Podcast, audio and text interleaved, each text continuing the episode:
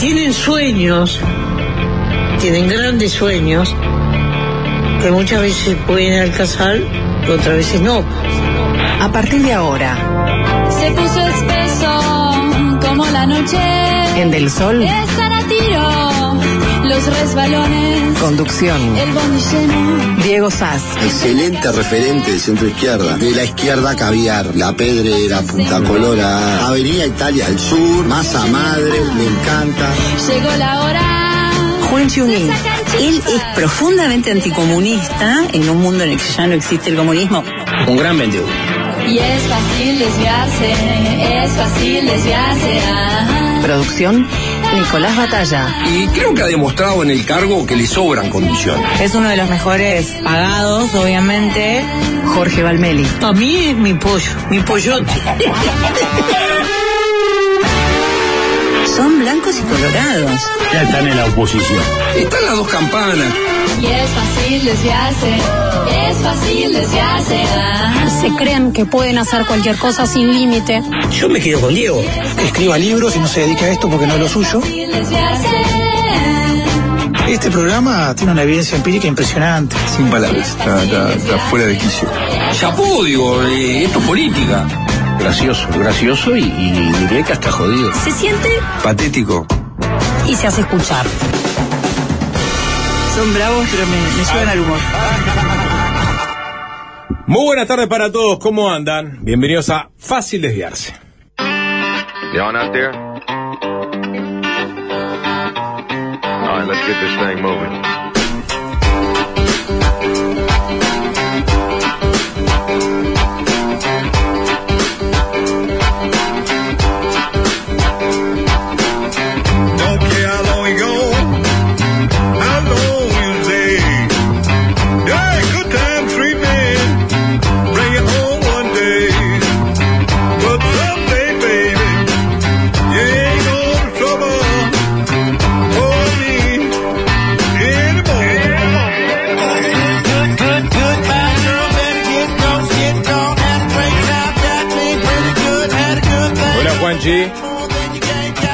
Tardes, Sapo, ¿cómo estás? Buenas tardes para el señor arroba Alvin Green FM, adicto a la distorsión, el emperador de la consola, la persona que se ocupa de pilotar las tardes de FM del Sol.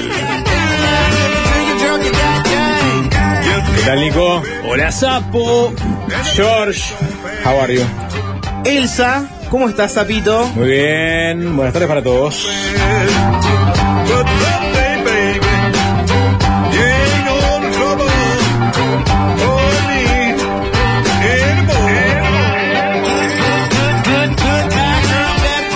Bueno, mucho tema para hoy, mucho tema de coyuntura. em, vamos a tener a Cristel sobre el final con el regreso de Cambiónica. Vuelve Tambiónica. ¿Qué otras bandas o artistas que están, este, ¿no? Alejados, nos gustaría que volvieran. Es una columna colectiva de Cristel. Sin revivir. Perdón. Sin- sin- no cuenta la muerte, es Eh, verdad. Esta que le, lo, lo voy a sacar, eh, para mí es un tema de coyuntura, claro, pero, pero obviamente está pasando por abajo del radar. Esta, esta banda, ¿sigue, ¿sigue vigente, sigue tocando o se separó? Alvin, por favor, dame la música.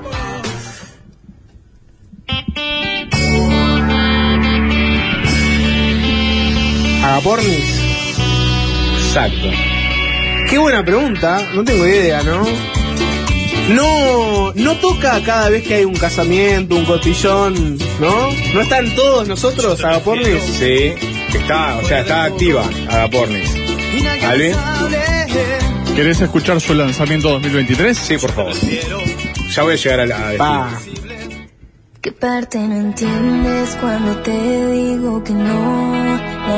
Y vos, si se hubiesen separado, algo que no tenías claro, estarías pidiendo que vuelvan. No, no, a mí me parecía aberrante la versión que hacían de Persiana Americana, siempre detesté esa versión, pero no puedo negar el fenómeno, ¿no?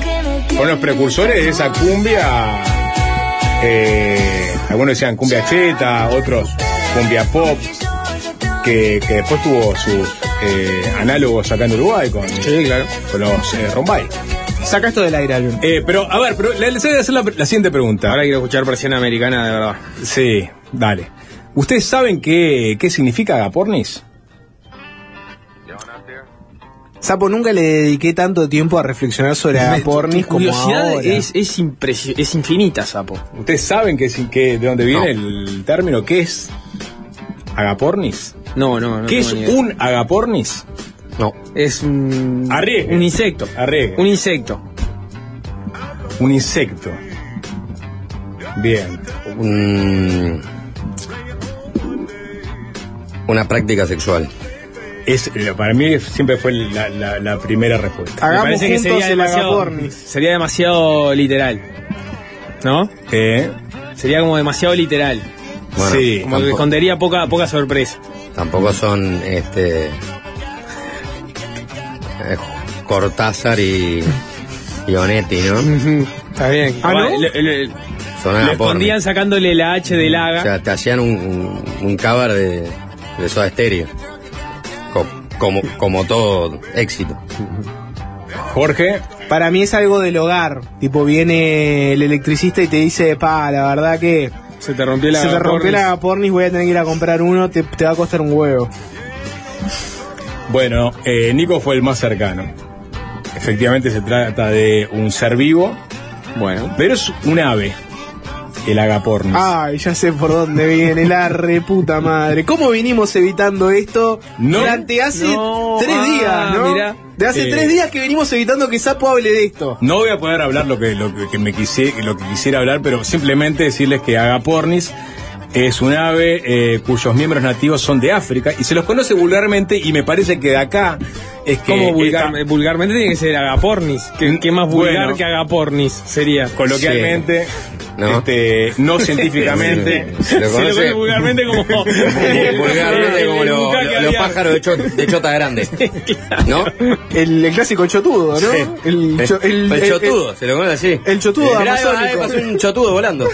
El chotudo amazónico, Sapo. ¿Cómo terminamos en el chotudo?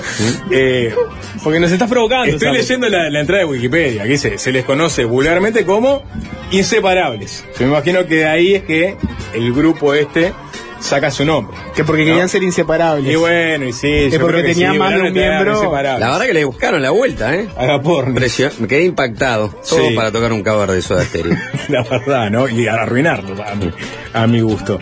Eh, Y no sé si arruinarlo, pa, ¿eh? para mí lo arruinaron, yo detesto saber. Es verdad que Ah, pero No, que te lo- pase lo- algo personal, algo personal con persiana americana, eh, no quiere decir que esté del todo mal lo que hicieron. Dame el arranque de vuelta, por favor, de Persiana Americana de Agapornis. Yo O creo sea, que- me- metieron persiana americana en la pista de baile, algo que, que, que- que en general no sucede. o sea, metieron una pista MIDI, un poco menos. No, este arranque es, es bueno, es pachanguero. Es verdad que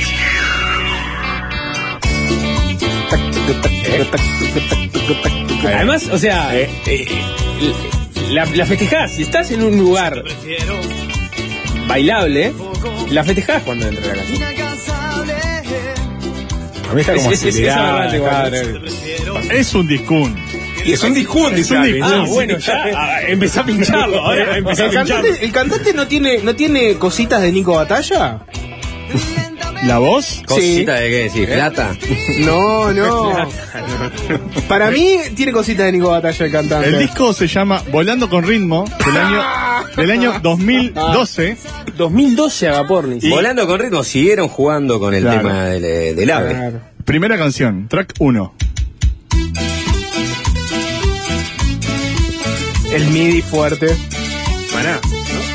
Mana, Bien, Nico. En el muelle de San Blas. Pa, desolador. Nico, Bueno, su salsa acá, ¿eh? Ojo. Era su ambiente. uh, Mejor que muelle.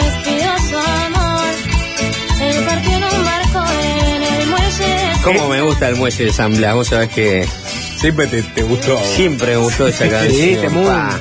El otro día llamé a un reconocido contador uruguayo este, de noche y cuando me atiende estaba sonando el muelle de San Blas de fondo a todo trapo y le dije, "Ja, te, te pesqué. ¿eh? ¿Qué pasó? Me dice. No veo que estás escuchando el muelle de San Blas. Te estás por Uh, tirar no. del balcón. Mentira, este, es el vecino. Te está por pasar algo. Ah, no, y yo tuve una explicación de que en realidad, de que era una canción que escuchaban con un grupo de amigos de ellos, que esto y lo otro. Oye, le dio unas cuantas vueltas, le dijo, tranquilo, tranquilo. No te voy a jugar. No te gastes en explicaciones porque a mí el muelle de San Blas me puede como canción. Temun. Sí. Pero ¿no es, ¿No es una robada de guita gigante a Penélope? ¿Eh? No, no es la misma historia. Penélope de, De Serrat. de Serrat. Sí. También infamemente. no conozco la letra. No. por, por Diego Torres. No, no, no Penélope, tengo, lo único que sé de la sí, canción. no tengo claro mucho la historia de Penélope, Claro, la verdad. él se no, va, ella se queda esperándola. no me gusta Serrat, no me gusta. No, claro, en cambio preferís a Maná.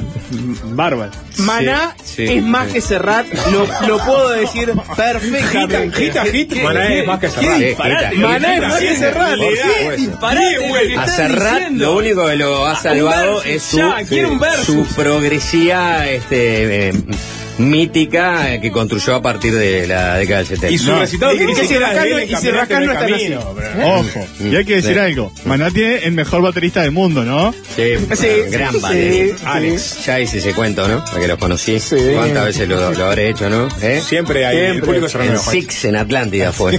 Para resumir el cuento, conocí a Fer, a Alex principalmente, que era lo que quería saludar explícitamente, y más que nada a, a Alex decirle que este eh, era el, el mejor representante latinoamericano del estilo de Stuart Copeland, el baterista de Police.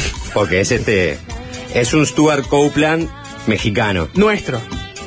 Latino. Sí, Latino, exactamente. ¿no? Sí, con el flavor latino. Sí. Pero aparte amante del metal. Y por eso tiene esta banda con. Sí. Se llama De la Tierra, con. con Claro. este, con el de animal y no me acuerdo qué más. Mm. 097-441-443 y los mensajes directos de Instagram. ¿Quién es más, Maná o Serrat? Primer No, mensaje. ese- ese- Nico, ese- Serrat no tiene tema con Santana. No. Muy Ah, cierto. Hay que, hay que, hay Corazón- que- muy hay cierto. que corazón rascar. espinado. Hay que rascar. Brilla ahí Alex en Corazón Espinado. Sí. ¿no? Aunque el batero creo que es el de Santana. Debe ser. Le deben haber dicho correte que Santana trajo Sí, batero. trajo batero propio. Imagínate batero Santana. Vos sos el no mejor del un mundo de la Liga pecho, ¿no? Amateur. Claro, pero, a ver, pero este, está, en ese caso obviamente son los, los dos mexicanos. Mm. Pero en, en cambio San- Santana ve entrar en, en un en un lugar a Serrat y no lo reconoce. ¿No? No sabe quién es. Caminante no hay camino. sí, eso. Serrat, di- se acerca el mozo y le dice, Serrat te El camino, el camino pasa- de la salida está ahí.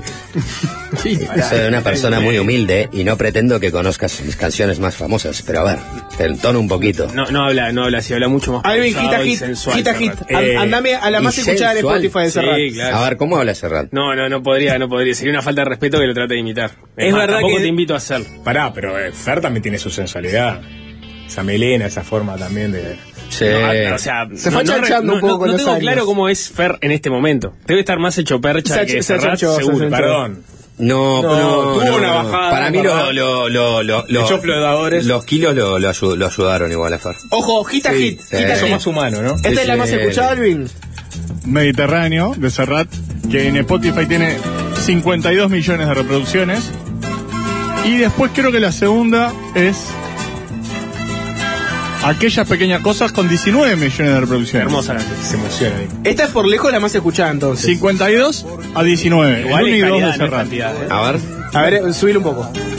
Y escondido tras las cañas duerme mi primer amor. Llevo tu luz. Un poco flaco el Spotify de Serrat en cuanto a reproducciones. Porque A ver. vamos al de Maná. Vamos al Maná. pero la Solo, gente mirá, escucha solo cassette. la verja del Claro. aljibe. La gente lo escucha en cassette. Desde el vinilo lo Al viene profe, escuchando. Preguntale al profe en qué escucha. Solo la verja del aljibe le gana a Mediterráneo.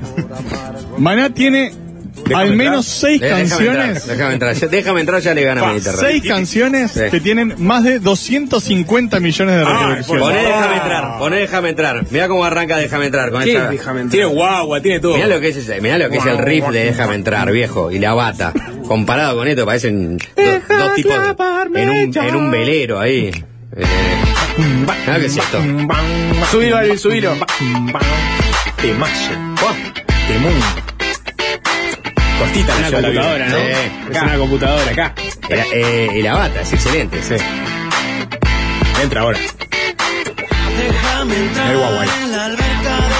Temun. Nickel es mucho más que Maná. Eh, esperá, esperá. ¿Está? Nancy Sid es muchísimo más tema espera, que- espera el pique ahora que hace que hace Alex para, para entrar con la batería. Cuando entra con toda la batería, mirá. Solo eso te- más- solo eso es más importante que toda la carrera de Juan Manuel Serrano. Esto que viene ahora, mirá. Sí, sí, pues aparte.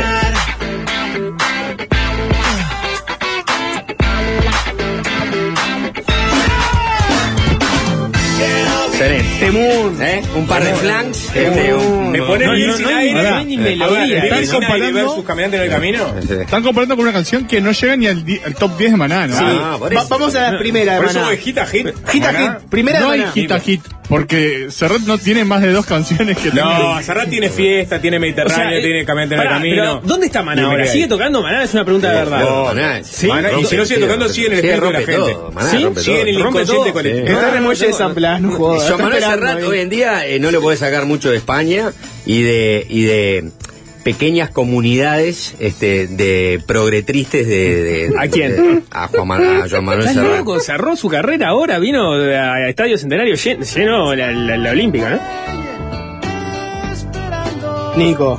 Pero es una cosa también, así como, como Banco Maná, detesto esta canción, la detesto. la detesto. esta- Mira, pero además es un robo gigante a Penélope, pone Penélope. pues. Digo, no, no, no la, la melodía, la historia. La historia. Capaz que. Ah, Pa. tiene Sí, 60 el años esta canción, ¿no?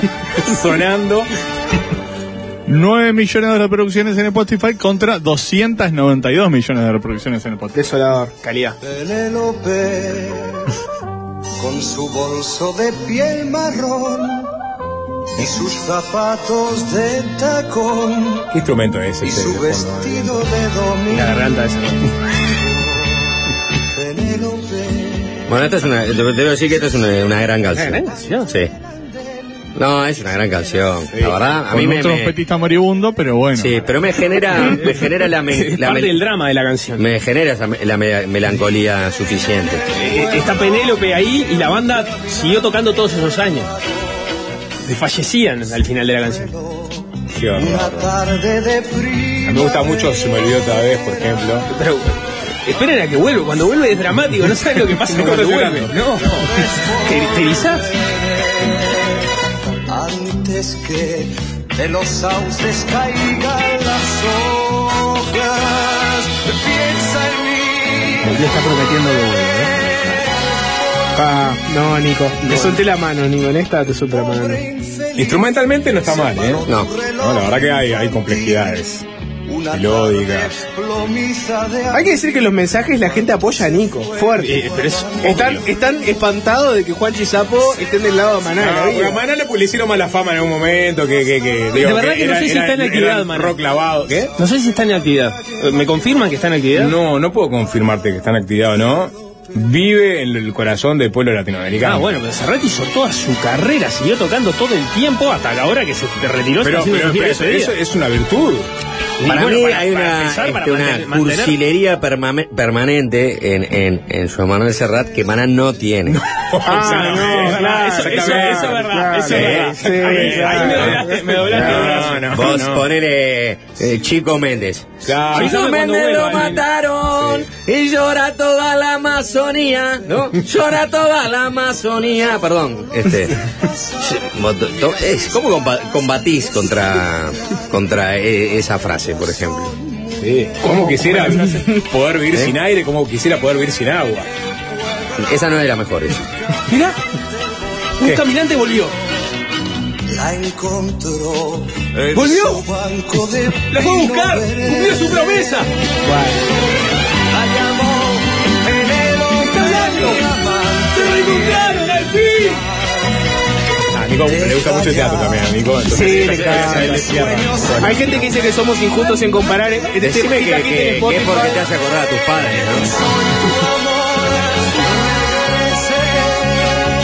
¿Qué dice ella? sonrió con los ojos llenitos de ayer. Llenitos. No era así su Ah. cara ni su piel.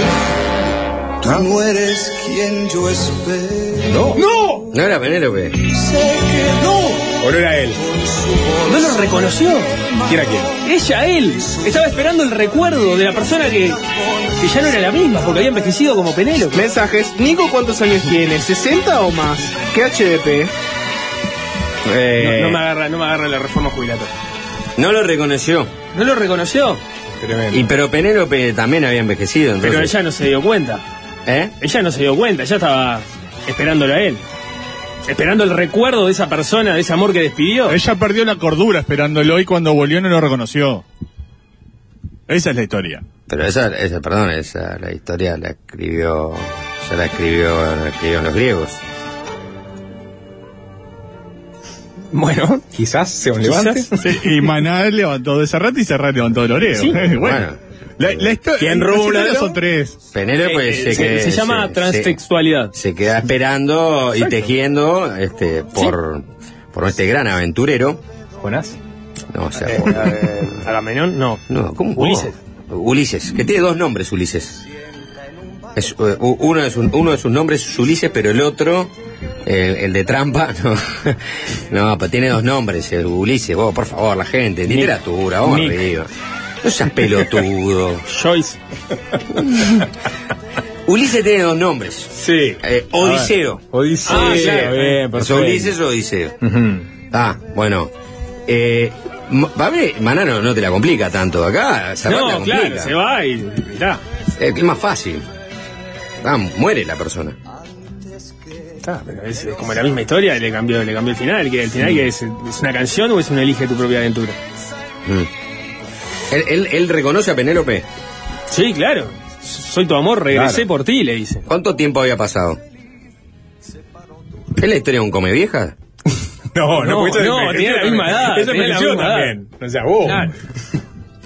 Es, es, es eso, es, es- No, no es No. la historia de come vieja. ¿Eh? No porque ella envejeció a la par. O sea, no, no dejó de pasar el tiempo para Penélope. Penélope Está- también está- Pará, pará, pará. ¿Le fue mal al tipo en la vida? No está muy claro qué fue lo que, que- que se fue a hacer. ¿No tenía plata pa- para pagar una...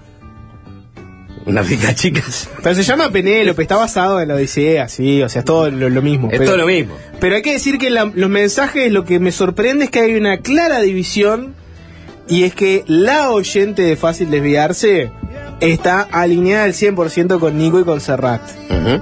Y te diría que el oyente de Fácil Desviarse, con varias excepciones, pero 70-30, está alineado con Maná. Los rockeros de ley. Por favor. Sí, sí, sí, sí, el rock está con maná. Pone, Corazón espinado. Pone un par de rocks de, ma- de maná. Corazón espinado, corazón Pelá, espinado. pelá, pelá, pelá, pelá, un- pelá- pelá un rock de maná Pero, para, pero para no, es la- mostrarle. no- no estamos en la RUC todavía. Sacá corazón ¿eh? espinado. No estamos en la RUC. Pensé Es que demasiado para rock la RUC, tan pesado solo en la RUC. El, Quiero el- una remera de Maná. Sí. Uf. Sabor.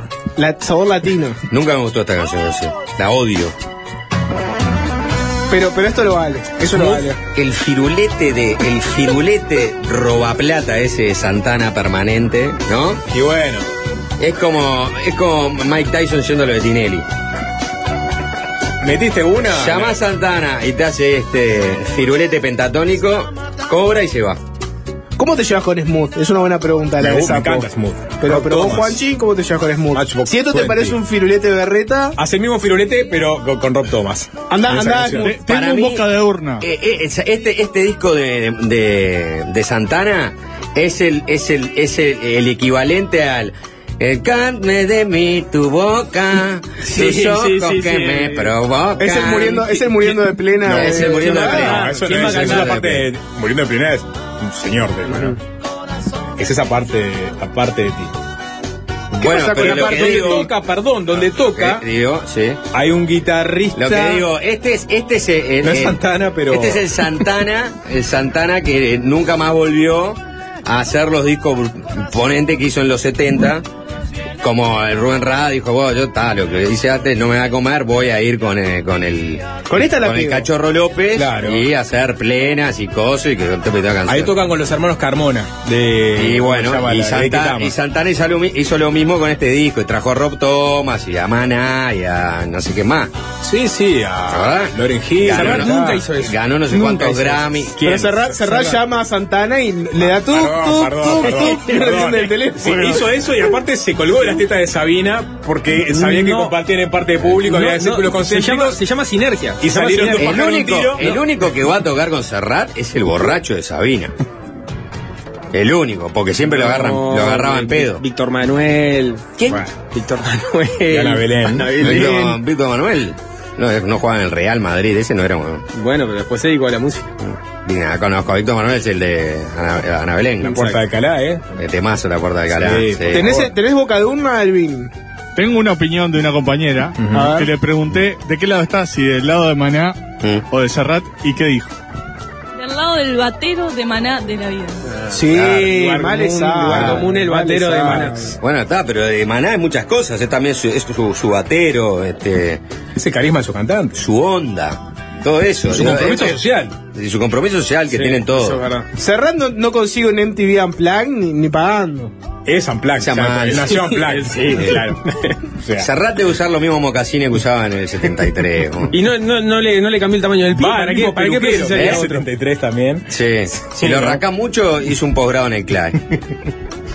Serrat piensa que Venía Cuba, mucho para acá, puede ser que haya cursado. Serrat piensa que. Cuba es una democracia diferente. No, no. Con no. esa- con- Bueno, es verdad, es verdad ¿Le que soltó la mano a Serrat, la revolución? Serrat no hizo ninguna mención. Tocó acá el día del fallecimiento de Pablo Milanés. Mm. Y pensé que iba a hacer alguna mención a- al asunto. Han llegado a tocar juntos. Y no la hizo. Duro. Bueno, La polémica de Serrat. ¿Cuánto vino no? El no hizo silencio de Serrat ante de. Pablo- No, capaz que en algún otro concierto después más adelante lo dijo y no como quería referirse al de tema. base ahí. No, no sé, no sé. No, No, Silencio yo creo que al contrario, yo creo que al contrario. No sé si rendía ahí mencionar a Pablo Milanés, cuyos últimos años había Sí, sido críticos de la Pero revolución. Pablo Milanés, el No. revolucionario, se la perdonó. ¿Sí? ¿Puede ser? ¿El No quién? lo sé. El revolucionario Pablo Milanés le perdonó su. Creo que no se dice. Acomodó, acomodó el cuerpo Creo que ya no se dice revolucionario. Viajó por ¿no? todo el mundo, como no pudo hacer mucha otra gente, curró con la revolución de arriba para abajo y en los últimos años acomodó un poquito el cuerpo. No, no. Sí. Yo no, no, no haría un caso tan grueso No, de, sí, no, ¿de quién? El, el del devenir de Pablo Milanés. Ah, sí. La, la claro. única, la única Sí, corrección sí. que quiero hacer sobre Claro. eso es que no se le dice más revolucionario, se le dice regiminiano.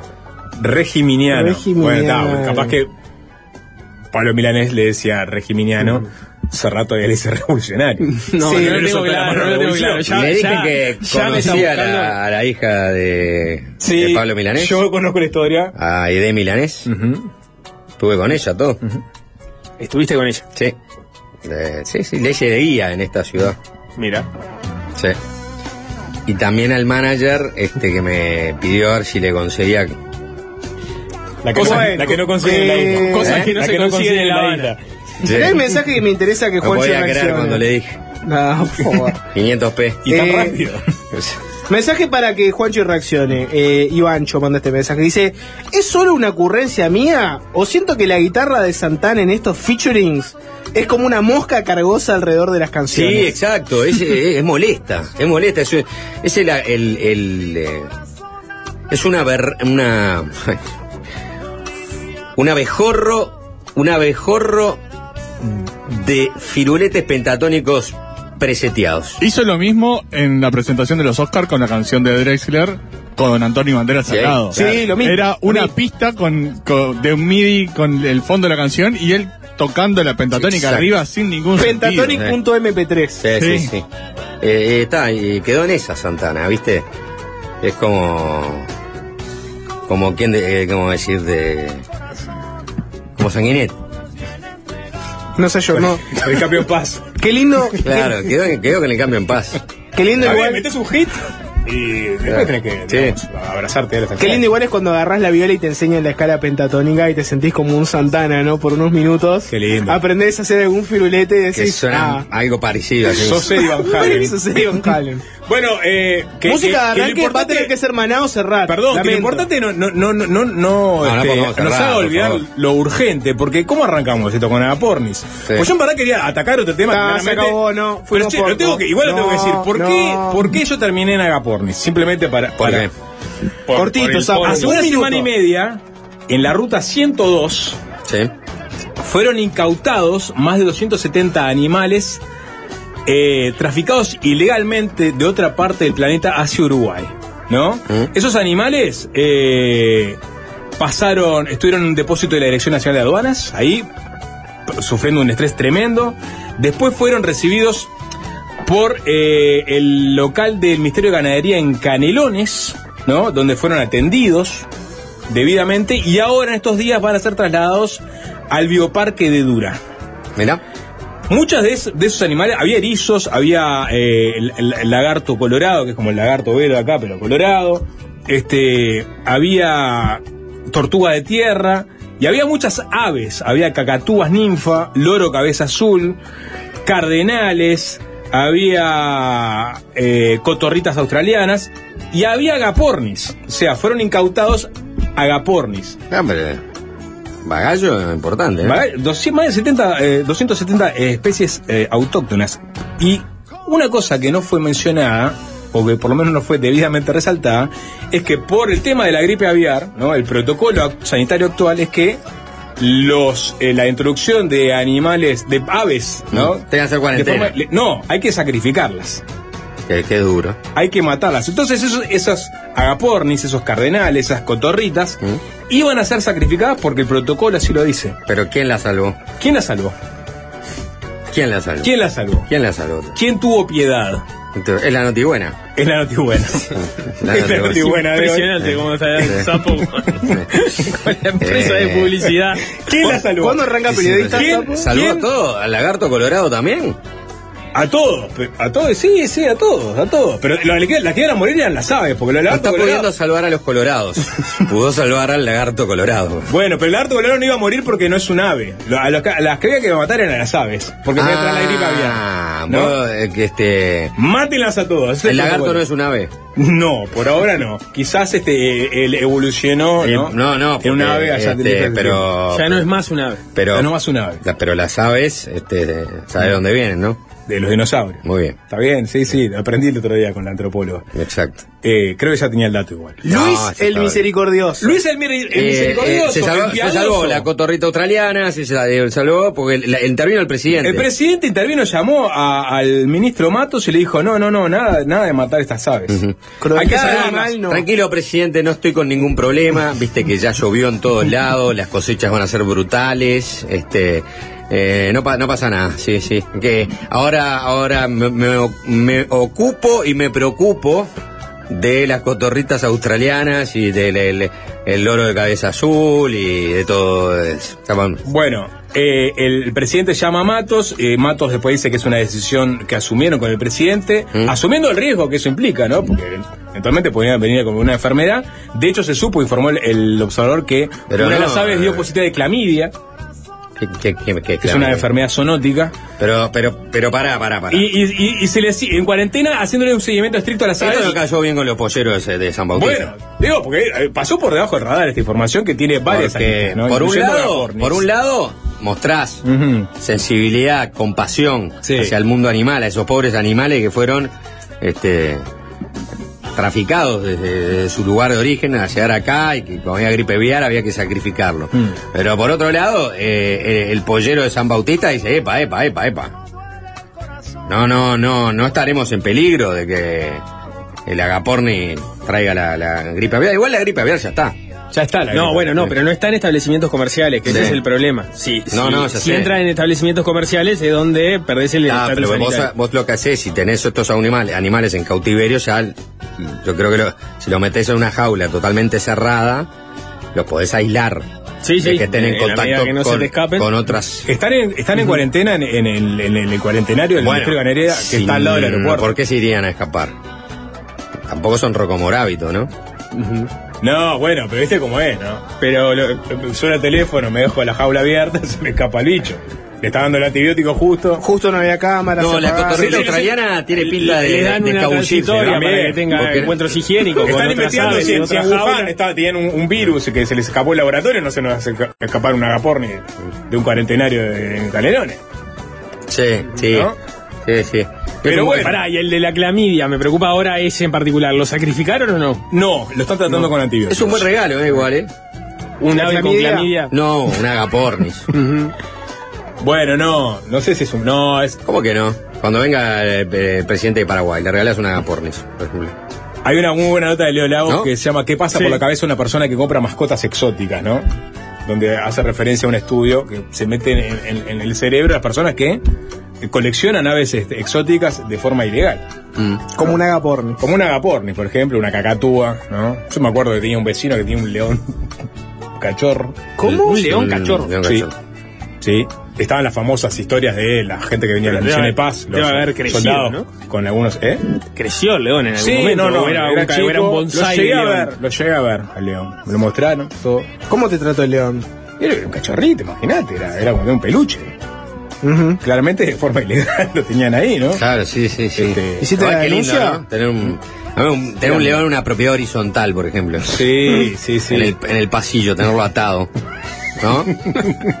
Sería, Es por seguridad. claro, Sería por sería impactante. Otra, vez hizo caca el león en el pasillo. ¿Por qué no recoges la caca del león? Y no me puedo acercar porque me, me arranca la mano, ¿no? Pero Entre el mare magnum de noticias, el presidente dijo no maten a los animalitos, no maten esas la aves. notibuena del sapo. La notibuena de- ¿Subió su, su aprobación con esto? bueno, lo que pasa es que la- los medios, No- obviamente, no blindando, a la oposición, no se hicieron eco lo suficiente de esta información. Solo hablan de fosati, del Claro. fibra. Si los etcétera. hubiese matado, el, el Frente Amplio hubiese salido a, a reclamar, hubiese hecho una conferencia de prensa para Creo que el quejarse. subrayado hicieron un informe igual. ¿Ah, sí? Sobre esto Puede ser, es probable. Y bueno, que sí. Que. Eh, no, no sé cuál, es- cuál es la visión de los animalistas. También. ¿Cuál va a ser? Eh, positiva, ¿cómo no? Este, o sea, la calle con esto hizo mucho más de lo que hizo César Vega hasta ahora. Sí. ¿Te das cuenta? Voy a, voy a decir algo que es en serio. Para mí el voto hoy, bichero hoy va a la llamé, coalición. hoy llamé, hoy llamé a, por, el, por un contenedor que estaba desbordado y lo fueron a buscar. Hice más también de lo que hizo César Vega. Va, Nico. Serio. Eh, se viene la canción de arranque. Ah, Hoy hay un No fase- saben lo que son los erizos incautados. Son la- la- ustedes ubican los, los erizos, ¿no? Sí. Habían visto videitos de Sí, erizos sí. hechos bolita, ¿no? Es, es una cosa muy tierna y sin embargo muy pinchuda, ¿no? Y bueno, sí. Pero son muy, muy este, cotizados los erizos también, como Sí. mascotita. Está lleno de mensajes. Se viene un fácil olvidarse de colección. Vamos a hablar de muchas cosas. Como, es como un testículo rasurado. el- el Está, está, bravo, está brava hoy. ¿No? sí, también por lo pinchudo, digamos. Cuando ya Cuando, creció. de- cuando, de- pero cuando ¿cuánto te, van a operar rasurado? de una hernia, por ejemplo. Está bien. Que te tengan rasurar. Conocimiento de causa, quizás. Sí. Es muy, muy incómodo después, igual, ¿eh? ¿Eh? Es muy incómodo después. Pi- El picor, me imagino, ¿no? Picor, sí. El frío. Esto que están escuchando ahora se va a convertir No, en breve en pero- una charla eh, de, con un experto legal sobre temas de fiscalía, alto vuelo, Sí. Germán Aller. No hablamos del juicio político. ¿En qué momento Tenemos que vamos a hacer una tanda y meternos con ese tema. metemos con ese Pero tema, antes de eso, el dato importante. En dos días toca Mané en Estados Unidos, en Phoenix. ¿Quieren ir? Ah, ¿Qué le Y cerrar. Viaje de fácil Llamá a Nico olvidarse. Barreto, llamá a Nico Llamá a Barreto. Nico del cual. Barreto. Te lo gestiona. Vayan a Quality, averigüen cómo pueden hacer todas las gestiones para sus viajes, como por ejemplo para ir a Buenos Aires. La canción de arranque es Agapornis, es Serrat o es Maná. No acepto eh, otras opciones. ¿Cuál de esas tres es? ¿Qué Yo otra? propongo Lucía de Serrat. No es rock. El arranque lo tiene Juanche. Propongo el muelle de San Blas. ¿Qué propones? El muelle de San Blas. Porque vamos, vamos a escuchar el muelle asambleado. Clásico y básico. Claro. Igual es tu arranque. Si te, te gusta otra de No, yo no tengo más arranques. No, ¿cómo que no? Tenés, sí. Igual no sé si eh, escucharía a Chico Méndez lo mataron, ¿no? ¿No Ah. te gusta más? Ah, ah. No, no, Chico ah. Méndez lo mataron. Alguien se relame. en alto, ¿eh? Sí, sí. Alguien se relame. Así. Exacto. Lo primero es por, por- por- por preocuparse por la tala en el, en el Amazonas, por defender a la- el activismo contra esa Totalmente. ¿No? El- el- la primera banda verde. la primera banda verde de rock. Sí. Señores, esta es la versión posta, ¿no? Cuando los ángeles lloran. Listo, presentada queda.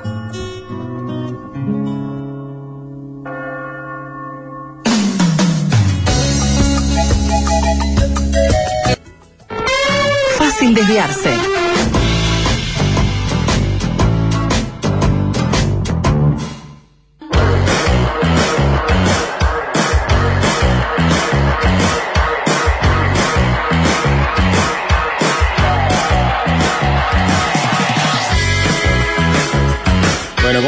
Movilizan realmente, ¿no? Agapornis, Maná, Serrat. Haber arrancado con una canción de Maná moviliza sin duda. Sí, claramente. Bueno, pero ahora nos vamos a meter lentamente eh, en tema de coyuntura. Mm. Bueno, nos podemos meter en, en uno de los temas de coyuntura que hay, que es hoy se este, le dio el visto bueno en la Comisión de Constitución y Legislación del Senado, con cinco votos a favor y cuatro en contra. Los cinco votos a favor son del oficialismo, los cuatro en contra son del Frente Amplio, a eh, tratar el juicio político de eh, Carolina Cose eventualmente en el plenario, es decir, con la Cámara de, este, en, en pleno.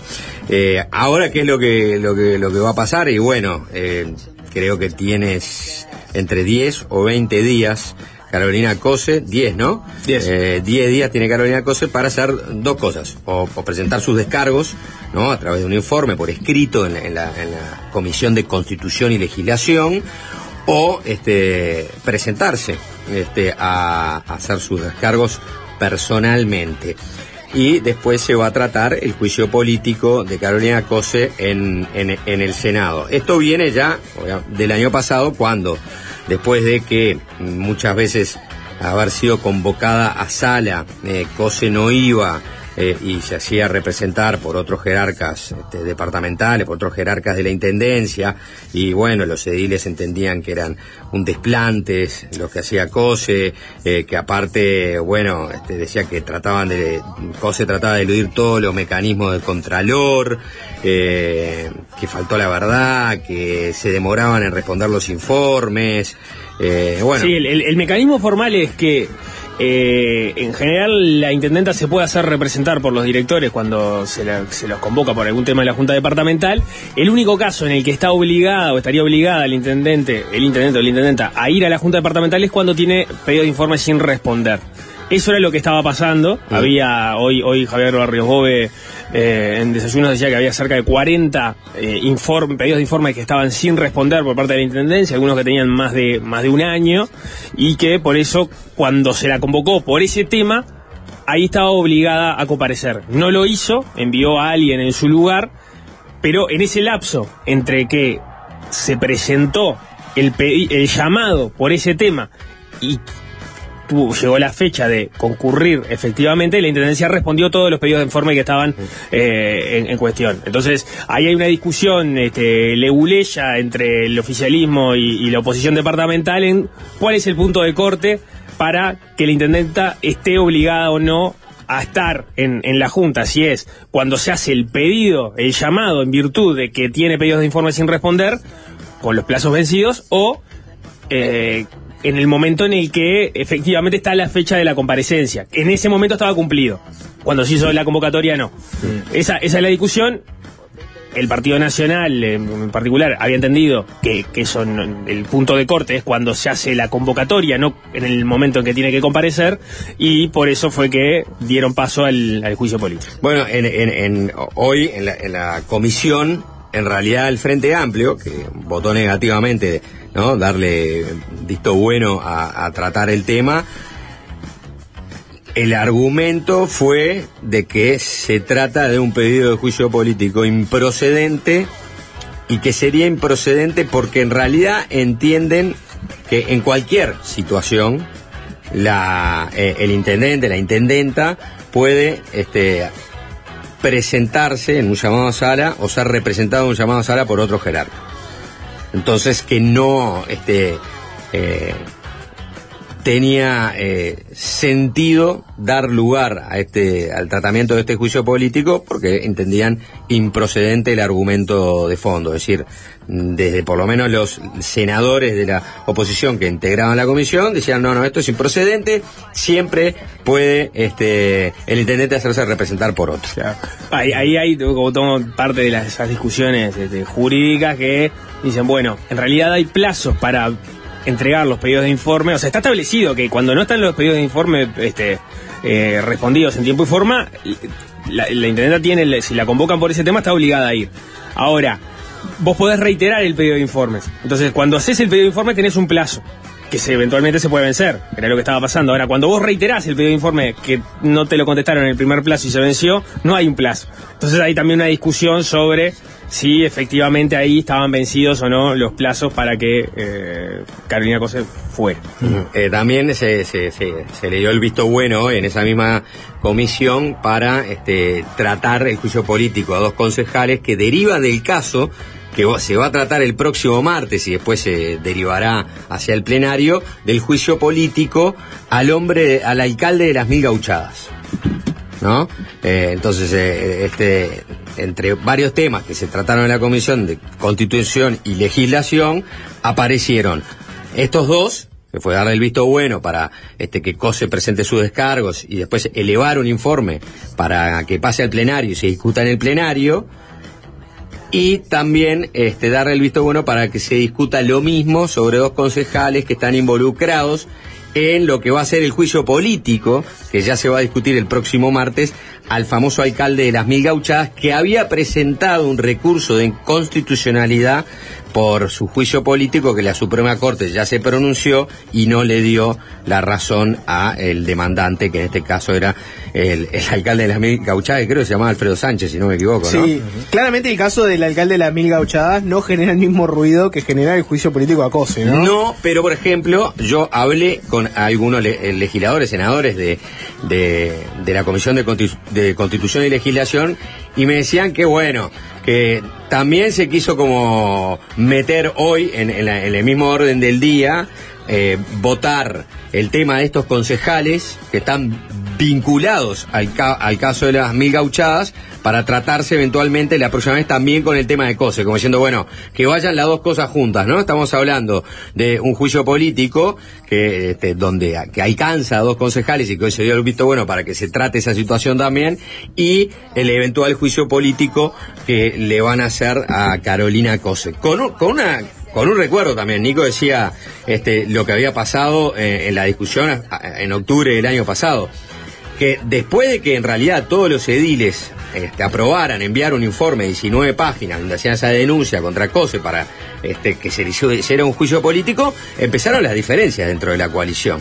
Eh, los primeros en, en, mm, en- en entender y pronunciarse de que entendían que, estaba mal, que no, no, no, no, no, no, no era un tema para hacer un juicio político, fueron los representantes de Ciudadanos. Por ejemplo, yo me acuerdo del momento Pablo Lance, el senador Pablo Lance, la senadora Carmen Sanguinetti. Lo mismo pasó en Cabildo. En Cabildo eh, hubo varias diferencias y entendieron que no era este procedente realizar un juicio político por este tema en cuestión.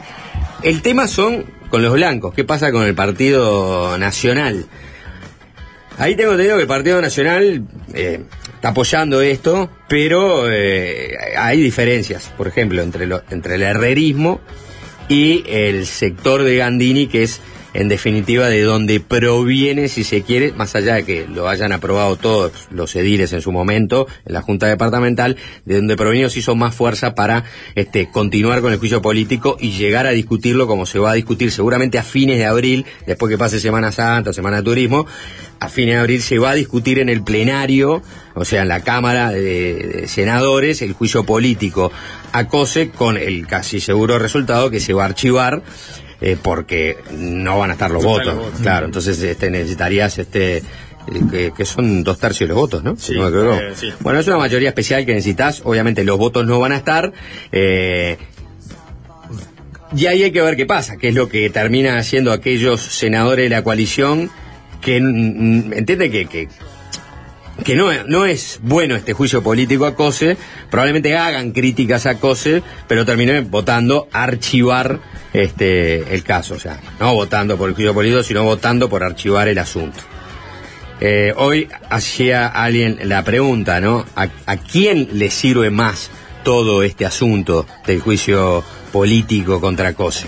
Una, mira, una respuesta de un oyente dice, que- o, o que, o que va esa con lo que vos decís. Mal el oficialismo usando recursos del Estado para hacer tremenda campaña a favor de COSE para que gane las internas de Frente Amplio y saque del trillo a Borges. Bueno, eh, lo discutimos ahora después de escuchar a la propia Carolina Cose. Vamos a escuchar hoy, hoy eh, Carolina Cose en, en- en una de sus recorridas fue consultada por la prensa sobre este tema y dijo eh, que eh, le generaba varias reflexiones este asunto. Vamos a escuchar cómo las desgranaba. El audio es de Telemundo. Eh, me merece varias reflexiones. La primera que esta no es, esta es una acción que no es aislada. Quiero recordarle a toda la ciudadanía que durante la campaña electoral hacia la intendencia, toda la coalición este, me atacó. Eh, incluso ministros del gobierno que ya estaba instalado, ministros del gobierno nacional me atacaban durante la campaña. Eh, también que la presente administración de Antel ha intentado generar una opereta política eh, judicializando algo que no tiene ningún, ningún norte a través de una pseudo auditoría. Y se agrega esto, que es algo totalmente fuera de lugar, porque ni la Intendencia ni yo hemos cometido ninguna falta legal, ni por supuesto violado o, o herido ningún aspecto de la Constitución. Acá nosotros hemos este, actuado siempre ajustado a derecho y si algo caracteriza a la Intendencia, además, es la transparencia dicho por organismos certificadores, ni siquiera por nosotros. Yo creo que esta, este juicio político que tiene como destino destituirme es una barbaridad para la democracia del Uruguay, es parte de una serie de ataques que se dan contra mí y quiero decirles que no me voy a distraer, que pretenden distraernos de lo importante. Yo no me voy a dejar distraer, ni voy a dejar de trabajar. Bueno, en relación a eso último que decía, Cose también agradeció a quienes la apoyaban y a quienes a través de ella apoyaban a la democracia y dijo que todo esto era justamente para distraer del peor caso de corrupción en la historia del país. Y creo además, quiero agradecer a todos los compañeros y las personas que siendo no del Frente Amplio me han expresado su solidaridad. Se los agradezco de todo corazón porque creo que a través de mí están expresando solidaridad con la verdadera democracia, con la república y el diálogo que todos queremos. Eh, no creo que, que, a esta gente que promueve un juicio para destituirme le importe ni la información ni la transparencia. No nos vamos a distraer, no nos tenemos que dejar de distraer. Yo no voy a dejar de decir las cosas que pienso que están mal porque para eso está la libertad, la democracia y el razonable diálogo político entre las personas. Y no nos tenemos que dejar distraer de lo que verdaderamente está mal. Estamos viviendo el peor caso de corrupción en la historia del Uruguay eh, y no nos podemos dejar distraer de eso, de la, de la corrupción y de la falta de transparencia y de las cosas que a la gente verdaderamente le importan. Los grandes problemas que tiene el Uruguay en este momento, seguridad, salud, ¿verdad? Parece mentira que nos esté preocupando la salud de las y los uruguayos. Bueno, por ahí la palabra entonces eh, de Cose, que también decía que iba a hacer llegar sus este, descargos eh, ahora que se le había dado vista de, del proyecto de juicio político. Bueno, te, te, leo si querés este, un tuit de hace unos minutos del diputado Felipe Esquipani, uh -huh. que dice lo siguiente. Eh, el juicio político a Carolina Cose es un error garrafal. Entiendo la molestia de los ediles por el permanente ninguneo a la Junta Departamental, pero es tan desproporcionada la medida que lo único que se logra es victimizarla. Asimismo, haber iniciado el tratamiento del tema ayer en el Senado fue otro error. Se dejó de hablar del despilfarro del concierto del Ali y volvimos a la victimización sobre el juicio político. Si no ponemos cabeza va a ser difícil un cambio en Montevideo. Bueno, ahí dice Kipani, la, a, a, la única que le convino toda esta historia es a Carolina Cosa, pero no lo dice solamente un colorado, lo dice varios blancos, lo dicen los cabildantes y lo dicen muchos frente amplistas. Eh, en el sentido que le sirve a Carolina Cose para ponerse en ese lugar eh, y plantear como que hay una persecución permanente contra ella y contra sus aspiraciones, porque eh, parecería que fue la única que fue criticada cuando quiso ser candidata a intendenta por los ministros de gobierno, como esa eh, dice ella, que hay una opereta para tratar de este, generarle problemas por su gestión en Antel, eh, y bueno, y que siempre la buscan a ella, ¿no? Como para atacarla, eh, tratando de distraer sobre lo que ella define como el peor caso de corrupción del Uruguay, ¿no? Sí, hay, hay, hay distintos este, puntos de análisis, ¿no? Uno son los hechos en sí mismo y las conductas que adopta cada lado. Y el otro tiene que ver con la estrategia política, si es acertada o no. Ahí claramente le estás dando una un espacio a Cose para que eh, Claro, pero por eso, a- a- por eso digo. lo- o sea, en lo- línea con lo que con lo que dice lo- eh, el- Schipani. en línea como lo que dice el, el- el oyente, Ahora- mal usar eh, el tiempo y los dineros públicos para este, jugarle en contra a. Orsi y, y, este, y su... eh, Vos podés pensar que también la estrategia interna, es, ¿no? bueno, está, sabemos que vamos a archivar esta, este, este pedido de juicio político, pero vamos a aprovechar esa instancia para pegarle a Cose. Sí, y para visibilizar una actitud que no sé si debería caer simpática, ¿no? Eh, o sea, es difícil. Vos podés, vos podés pensar, y, y de hecho eso está, es una opinión personal, yo creo que es absolutamente desproporcionada la, la- la medida que, que está tomando la, la bancada del Partido Nacional, y sobre todo que es la que adoptó, en definitiva, o movió la- las fichas en ese sentido. Ahora, también es muy difícil, muy difícil justificar que la intendenta no vaya a la junta departamental en una instancia que tenés, digamos, hay un argumento para, para entender que es obligatorio que vayas, ¿no? Está bien, no vas en, ninguna de las demás, podrías tener el gesto de ir, ¿no? O sea, ¿qué, qué, qué tipo de alergia le da al intendente participar de la junta departamental en alguna de las convocatorias? Porque es verdad que participa de algunas Para eventos mí más igual parti- de participar del Congreso de Intendentes, al que prácticamente no ha ido No, si lo quería nunca. presidir. Sí, pero sin embargo no ha ido nunca, ni, No, ni siquiera, iba, ni no, siquiera iba- fue el último, poco. ni, ni siquiera fue el último congreso que fue el que trató el tema de la de la de sequía que están viviendo muchos departamentos del Uruguay, que no fue a ese congreso. Pero yo ¿no? que claramente tiene- el agua de Canelones, no hay sequía en Montevideo. No, digo, claramente no le gusta participar de, de esas, Pero- de esas instancias. No le gusta ir a la Junta Departamental a intercambiar con los ediles. No le gusta Ah, ir a intercambiar con otros. este, porque siempre se hace representar. Sí se Ah. representa en, en cuando va a Buenos Aires, sí se representa cuando va a Barcelona, sí se representa cuando va Está este, bueno, a Londres. está, pero ese, es- ese- es- ese es es el difícil. discurso que puede usar, a ver, porque... Eh, o sea, digo, es difícil justificar eso para mí, para, digamos, este, de- defender el hecho de que no vayas a la Junta en casi ninguna circunstancia, querer sacarla, porque en definitiva el camino del juicio político termina siendo eso si, si prosperase. Está es totalmente desproporcionado, está sacando a alguien que votó la, la mitad de, eh, más de la mitad de los montevideanos. Pero ¿no? volviendo a la, la pregunta El inicial... político es un desastre el planteo por donde se lo mira. Perdón, volviendo a la, a la- a la- a la pregunta inicial, ¿no? ¿A quién beneficia esto? Está bien, vos puedes decir, la, la, pos- la pone a cosa en, en- en un lugar de víctima.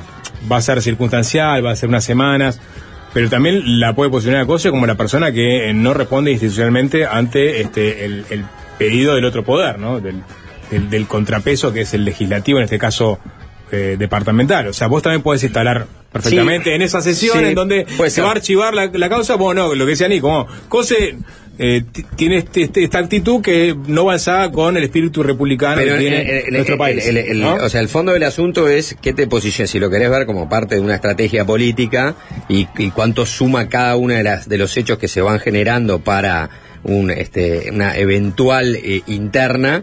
Yo creo que todo, es- todo eso le suma a COSE para una interna. Sí, yo que sé, hay que, hay que, hay que ver cuánto le suma también.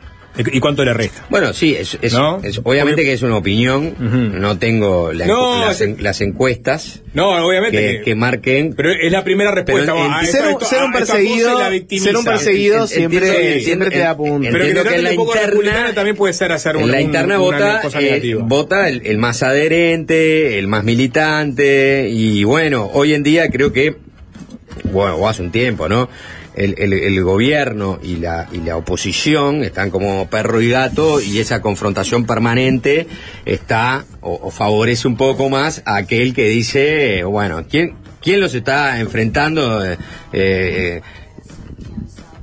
más? ¿A quién le, quién le genera más problema? ¿A, a quién le, le, hace más críticas? A Carolina. Bueno, no me gusta Carolina. Tenemos que ir cerrando porque se viene la entrevista, pero... Corten co- ese audio. Corten ese audio. Tenemos que ir cerrando porque se viene la entrevista, pero cortito y al pie. Eh, olvídense del, del, del deber ser, de si es desproporcionado o no el juicio, qué opina cada uno, etcétera, ¿no? Eh, le- les propongo otro análisis, porque me parece que es muy fácil decir mal los ediles, un juicio desproporcionado, le están victimizando a cosas, le va a dar rédito político, etcétera. Esta historia tuvo su primer capítulo, que fue cuando se anunció todo esto originalmente, y como contó Juanchi, salieron blancos a decir, no, la verdad que me parece una desinteligencia, esto que está pasando. Tenés el caso de Javier García, por ejemplo, este que, que dijo que intentó hablar con algunos ediles y fracasó con total éxito en, en ¿no? intentar parar esto. Y después, distintas opiniones, etcétera. Hay un problema de fondo, que es que la coalición mm, todavía sigue teniendo problemas con Montevideo, sigue sin tener una estrategia unificada de qué va a hacer, y está claro que tenés por un lado gente que está en Montevideo haciendo su militancia con sus objetivos, y que quiere hacer algo, y gente que muchas veces se queja de lo que hacen estos primeros. Y estos primeros, que es el caso de los ediles de la coalición, a veces lo que dicen es, bueno, está, la verdad que, ¿qué me das vos? Todo el mundo se queja de que no, hay que trabajar por Montevideo, a ver si la coalición gana Montevideo, etcétera. ¿Quién la trabaja y cómo? Y Yo entiendo que muchos se pudieron haber sentido que Cose estaba haciendo lo que quería con la intendencia, políticamente, que le estaba yendo muy bien, etcétera. Y bueno, le, le voy a tirar algo. Le tengo Sí. que tirar con algo. Yo también tengo, tengo mis votantes y mis intereses y quiero que la gente vea que estamos haciendo algo. No les doy nada nunca, me pasa cosas por arriba siempre todo el tiempo. Y bueno, capaz el juicio político es medio desmedido, pero también le estoy mandando una señal interna de vos. Miren que hay alguien que, que- que cada tanto la frena, la Claro, cuestiona. Pero se equivocaron, ¿no?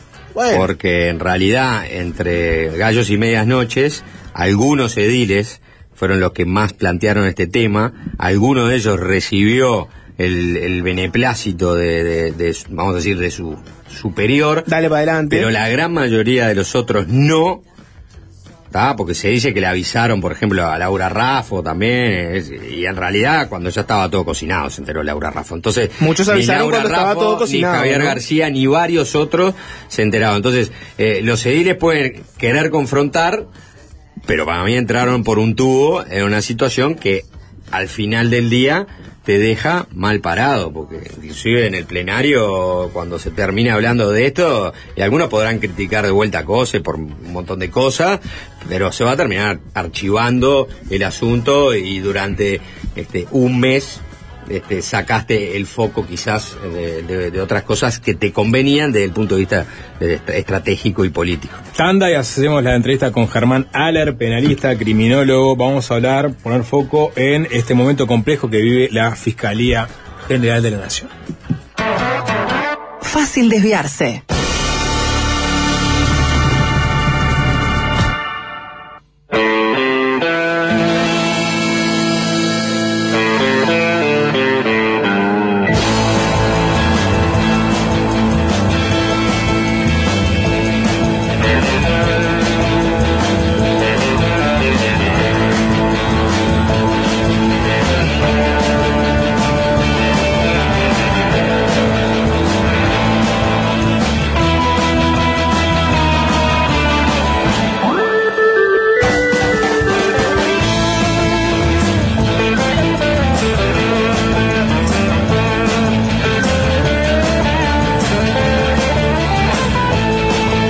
Fiscalía parece un cabaret.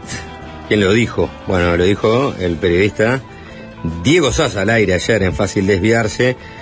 Y al resto de los integrantes del programa eh, pareció un poco un exceso. Sin embargo, no puede negarse que la Fiscalía General de la Nación atraviesa un momento complejo. El sistema político no logra los consensos para elegir un sustituto de Juan Gómez. El caso Astesiano transmutó en el caso Fossati, generando una serie larga de desencuentros con la fiscal como protagonista, pero también con una playa de actores secundarios y no tanto, como el fiscal Romano, como Gustavo Leal, como el periodista Carlos Peláez o el propio fiscal subrogante Juan Gómez.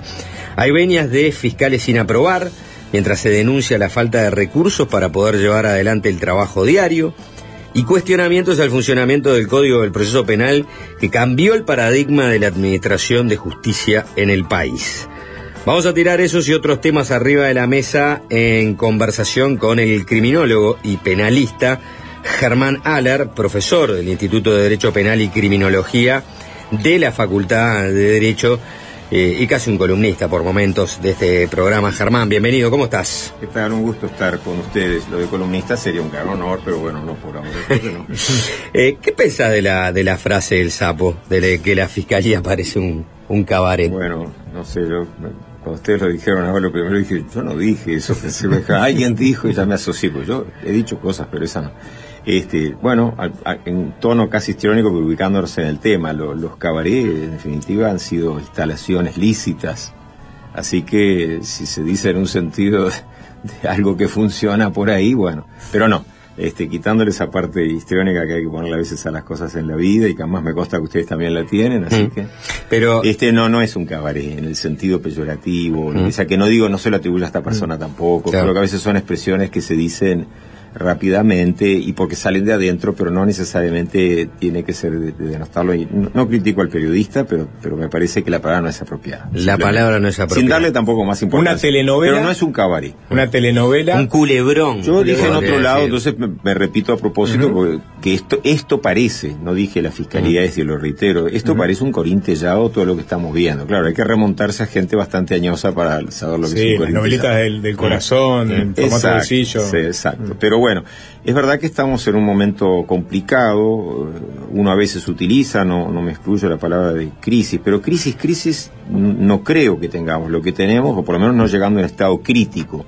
Lo que sí tenemos es la, la exhibición, la punta del iceberg ahora, de una serie de problemas que son subyacentes, más profundos, y que guardan correlación con factores que pasan desde lo económico, ahí habría que entrar a analizar toda la problemática que arrastró a la fiscal, la doctora Fossati, a, a tener esa serie de expresiones y manifestaciones de, de- de- de las deficiencias que tenía para investigar o para abordar el tema en su momento, económicos, eh, la parte del organigrama del, del propio Ministerio Público, yo creo que habría que, que revisarlo, no en el sentido de que haya un jerarca, ni lo del triunvirato, que es un tema aparte, que si quieren hablamos o no, pero no me Ujú. refiero a eso, me refiero a que, en definitiva, si ustedes se fijan, la, la Fiscalía, y eso es algo que lo, lo- lo he dicho años atrás, cuando todavía no existían esas clasificaciones. Ustedes habrán visto que no hace mucho, hace pocos años, se empezó a dividir las fiscalías por materias, digamos, dentro de lo penal, Mm. dentro de lo propio penal, hablo, ¿eh? No hablo de menores o aduaneros, sino todo lo demás. Y está bien, pero cuidado, a mí me parece que uno de los factores que habría que haber tomado en cuenta... complejos, lavados activos, Sí, este, flagrancia. Y Todo así eso. podemos- Yo creo que tendría que haberse también eh, formado, capacitado a las personas, no digo para su materia en el sentido de penal y de fiscalía, porque han tenido cursos, sino específicamente en eso, y no hacer una profesionalización fáctica. En este caso, quizás sea uno de los problemas, y por eso también los problemas que vemos cuando se hacen los traslados, no hablo de este caso de los Fossati, sino en general, que hay fiscales que no quieren ir a tal o cual lugar, y a veces no quieren ir porque entienden o no le gusta directamente o porque entienden que no tienen la, la capacitación. Yo creo que tendríamos O que... sea que vos decís que es un problema eh, que, que, ha, que ha sido como una suerte de profesionalización de hecho.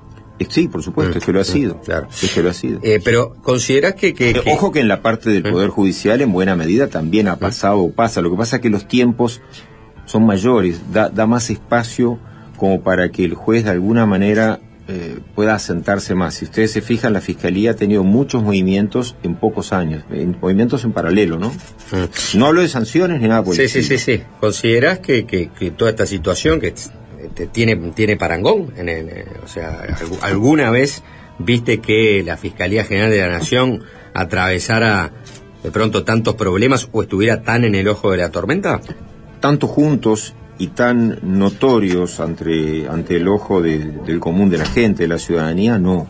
Pero es consecuencia directa de la reforma de- del Código de Proceso Penal. Y en ¿no? buena medida sí. Por no, la- no el por la- 100%. por el protagonismo todo. que tienen hoy día los fiscales. Ah, bueno, sí, en ese aspecto sí, claro, sí. Si no, eh, hipotéticamente, no digo nunca lo mismo, las personas, todos distintos, pero hipotéticamente esta crisis de, de- de- de la falta de, de- de elementos para investigar potencialmente podría haber tenido un juez también. Pero voy a hacer una salvedad, quizás por, yo como abogado estoy jubilado, pero he ejercido antes décadas, si no, no me podía haber jubilado, eso es evidente. Pero este, digo que uno veía que aquellos jueces que instruían y que había que cambiar el formato, no tengo duda, pero es verdad que tenemos que aprender también de nuestros posibles errores, que aquellos jueces, si bien tenían grandes limitaciones, falta de personal, falta de recursos técnicos, la verdad es que la inmensa mayoría de ellos tenían un gran oficio en lo que estaban haciendo. Mucho, dicho en forma muy cruda, mucho boliche.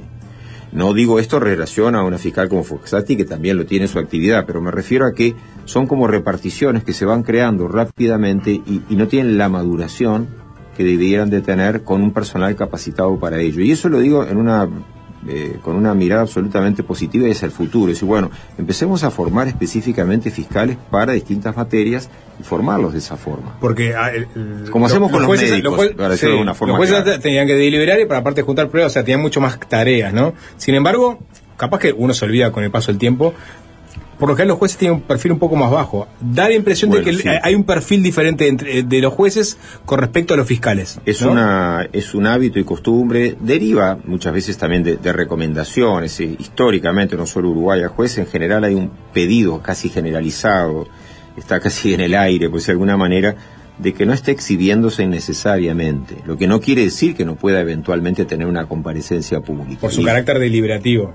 Exacto. Y yo creo, eh, no quiere decir que tenga la razón, no, digo yo creo, es a propósito, no es vanidad, sino decir no comprometo a nadie, que hoy la fiscalía le está pasando algo de eso, es decir, que le está pasando no es no en este caso solo, en muchos otros, para mí en, en un propósito muy loable y muy bueno de abrirse, y ustedes como periodistas lo deben saber mejor que yo en muchos aspectos, abrirse y comunicar, pero me parece que pasamos de un extremo al otro, pasamos de una suerte de eh, casi que de sigilo secreto extremo a un exceso de comunicación y de comunicación por vías que me parece que no son las más adecuadas. Yo no hablo de prohibir, hablo de llamarse a recato, decir, bueno, vamos a tratar de comunicar lo necesario, esporádicamente, y honestamente, sí, a veces habría que dejarlos a ustedes con un poco de ganas de tener más información. Claro, pero digo, eso, eso, Pero- es, eso, es- eso, es- eso es algo que está atado a la subjetividad de la actuación de cada uno, ¿no? Por supuesto. Porque uno este, puede expresarse por todas las vías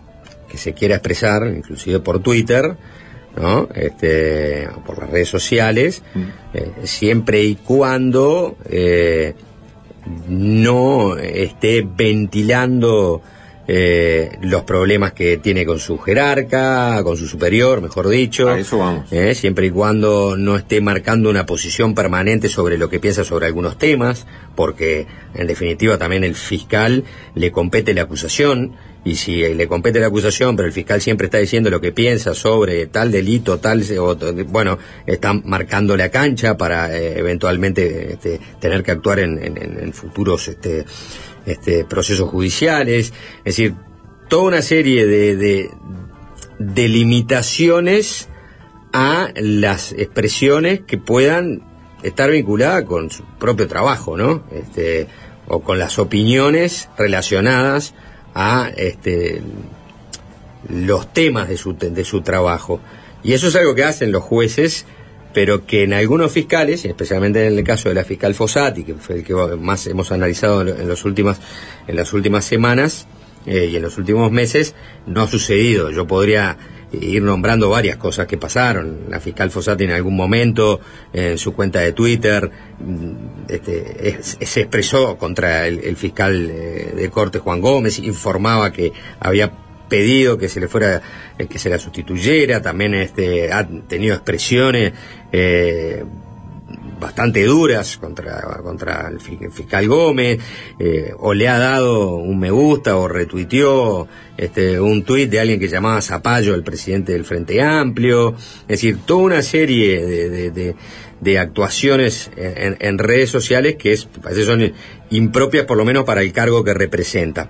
Todo esto y otras cosas más que podría seguir nombrando, perdón que me haya extendido, llevó a que en definitiva, ahora, eh, el fiscal de, de Cortes, Juan Gómez, eh, la apartara de la fiscalía de decimosegundo turno y de los casos que estaba tratando, ¿no? El caso de los pasaportes, el caso de la propia denuncia por aparentemente un delito de encubrimiento contra Gustavo Leal, y este, eso hace que se genere dos cosas. Alguien, un cuestionamiento, ¿no? A, a, a este apartamento por entender que es una mala señal.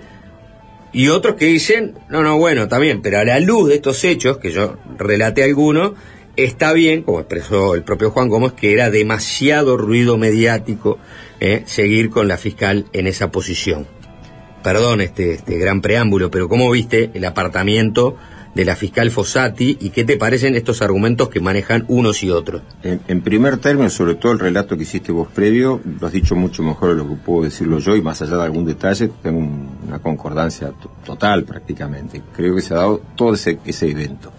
Y en esas circunstancias, el, fiscal Gómez, Juan Gómez, este Juan Bautista Gómez, llega, lleva una decisión que como toda decisión puede ser discutible, pero primero ajustemos algunas tuercas. Es legítima la decisión. Yo he visto por ahí, respeto la opinión, pero no tengo ningún tipo de, de acuerdo en la percepción de que él no debía o que poco menos que no estaba legitimado. No, no, eso es para mí una incorrección jurídica. Ya no es la posición de lo que yo quiera o no quiera. Yo puedo estar de acuerdo o en desacuerdo. Lo que no puedo es quitarle la legitimidad que tiene el, fiscal, en este caso el jefe de los fiscales, para hablar en términos criollos, pero que es en definitiva el fiscal de corte al fin, el general fiscal de la nación, etcétera, etcétera, como se le quiera denominar. La verdad es que él tiene esa prerrogativa y de hecho, no en este caso que es rimbombante, en otros lo hace por razones estrictamente de servicio. Él podía haber aducido que eran razones de servicio y no decir mucha cosa más, porque recordemos que la fiscalía puede gustar o no, pero la- el, el ordenamiento jurídico es clarísimo, funciona en este aspecto en forma vertical, lo que no quiere decir que no se escuche, que no se esté atento a tratar de que los fiscales vayan a dar a los ámbitos donde pueda estar más a gusto. Uno trata, cualquiera, supongo que, que el doctor Gómez lo hace, conociéndolo, doy por sentado que así lo hace, que toma en cuenta lo- las capacidades y los gustos donde se sientan más cómodas las personas, pero sin perjuicio de ello hay un momento en el que esto funciona de manera vertical y es ajustado a derecho, porque, porque no es un sistema de...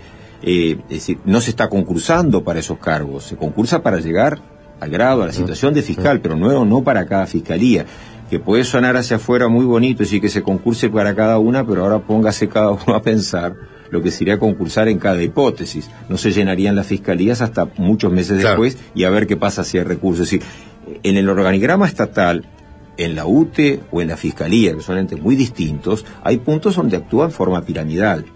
Bueno, en este caso el fiscal Gómez toma una decisión. Yo creo que la decisión, a la luz de lo que él dice, obviamente los argumentos que él da son los que él cree que, que debe y puede decir, porque seguramente puede haber otros que no tiene por qué expresarlos y no tienen por qué ser nada espurios, pero son reservorio de los diálogos con la propia fiscal. Yo que sé, ahí utilizo la imaginación, no la información.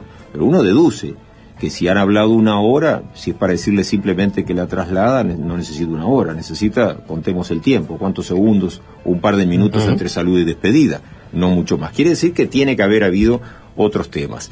Y lo que hizo Gómez, el fiscal, digo Gómez, no en el sentido de quitar el título, sino porque tampoco hay que exceder tanto los títulos, ¿no? Este, lo que hizo Juan Gómez, en definitiva, es tomar una decisión que pueda adoptarla y que a mi entender, insisto, puedo estar francamente equivocado. Esto ya entra en el terreno especulativo y valorativo de cada uno. Pero está Esta bien decisión fundamentada, había- a tu entender. Sí, porque no necesita más fundamentación. Sí, porque podía haber dado mucha menos fundamentación. Es decir, si ustedes se fijan, termina dando una conferencia de prensa. ¿Era necesaria? No le pregunto a ustedes, es, es retórica. Viste ¿no? lo que dijo la Asociación de Abogados Penalistas que preside Juan Fagunde, recientemente creada, ¿no?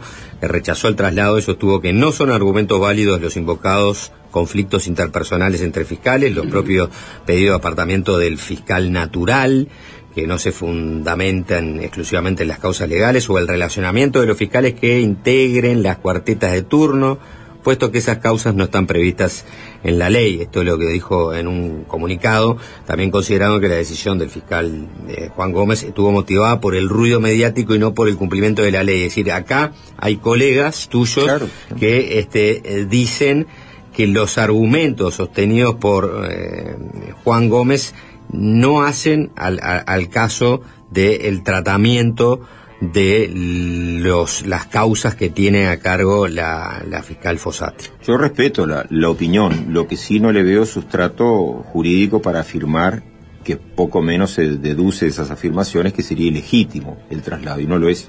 Alcanza con revisar no solo la- la historia de los traslados, sino además de hecho que el, el propio ordenamiento jurídico no obliga a hacer todo lo que ahí se pide que se haga. En todo caso, si se quiere eso, que se establezca por ley. No está establecido. Principio de legalidad mediante. Yo, hay un punto donde uno da valoraciones, y entonces, no me refiero a él, me refiero a cualquiera, puede decir estuvo mal trasladada. Y eso es un comentario tan válido como lo opuesto. Otra cosa es decir no se podía hacer. Decir no se podía hacer Sinceramente, me disculparán, es un error Y no, y no es mejor que, y no es mejor que la propia fiscal que ya estaba con estas causas siga adelante con estas causas, ya tiene el equipo, ya la viene trabajando hace meses que está con estas causas este, abiertas. Bueno, ¿Por qué son- cambiar el caballo a la mitad del río? Sí, ha- habría que ver varios aspectos, es decir, en algunos aspectos el caballo ya... No es, no es mitad del río para muchos. Claro, mí me disculparán ustedes, el, el epicentro de esto fue un, un acuerdo de un abreviado que lo hizo correctamente en cuanto a derecho, lo mismo que digo con otro, lo digo acá, la doctora Fossati actuó perfectamente ajustada a derecho al llegar al acuerdo. Ahora, en lo personal, valoración mía, que nadie tiene por qué tenerla, yo, yo no soy fiscal, si hubiese sido fiscal jamás hubiese hecho un abreviado con esta persona. Porque entendías que había mucho más para investigar. Porque no, no, no estoy diciendo que hubiese más delitos o no. No, para investigar, para- estoy para- diciendo que una, una, una, una causa de ese tenor, y no me refiero solo a lo mediático. No, los 100.000 fojas que Eh, había para exacto, analizar. a mí me parece que había...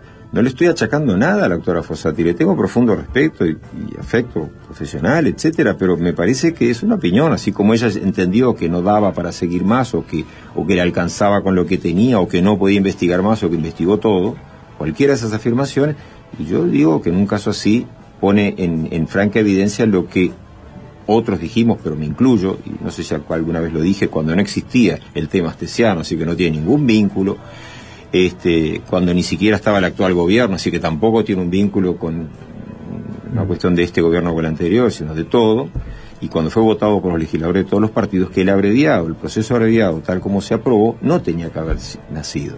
Teníamos que haber tenido un juicio sumario, extraordinario, que entre otras cosas permitiese una compulsa de pruebas, no como tenemos acá ahora, que tenía que haber sido, no me quiero desviar del tema, pero Sí, estamos, ese es uno de los problemas.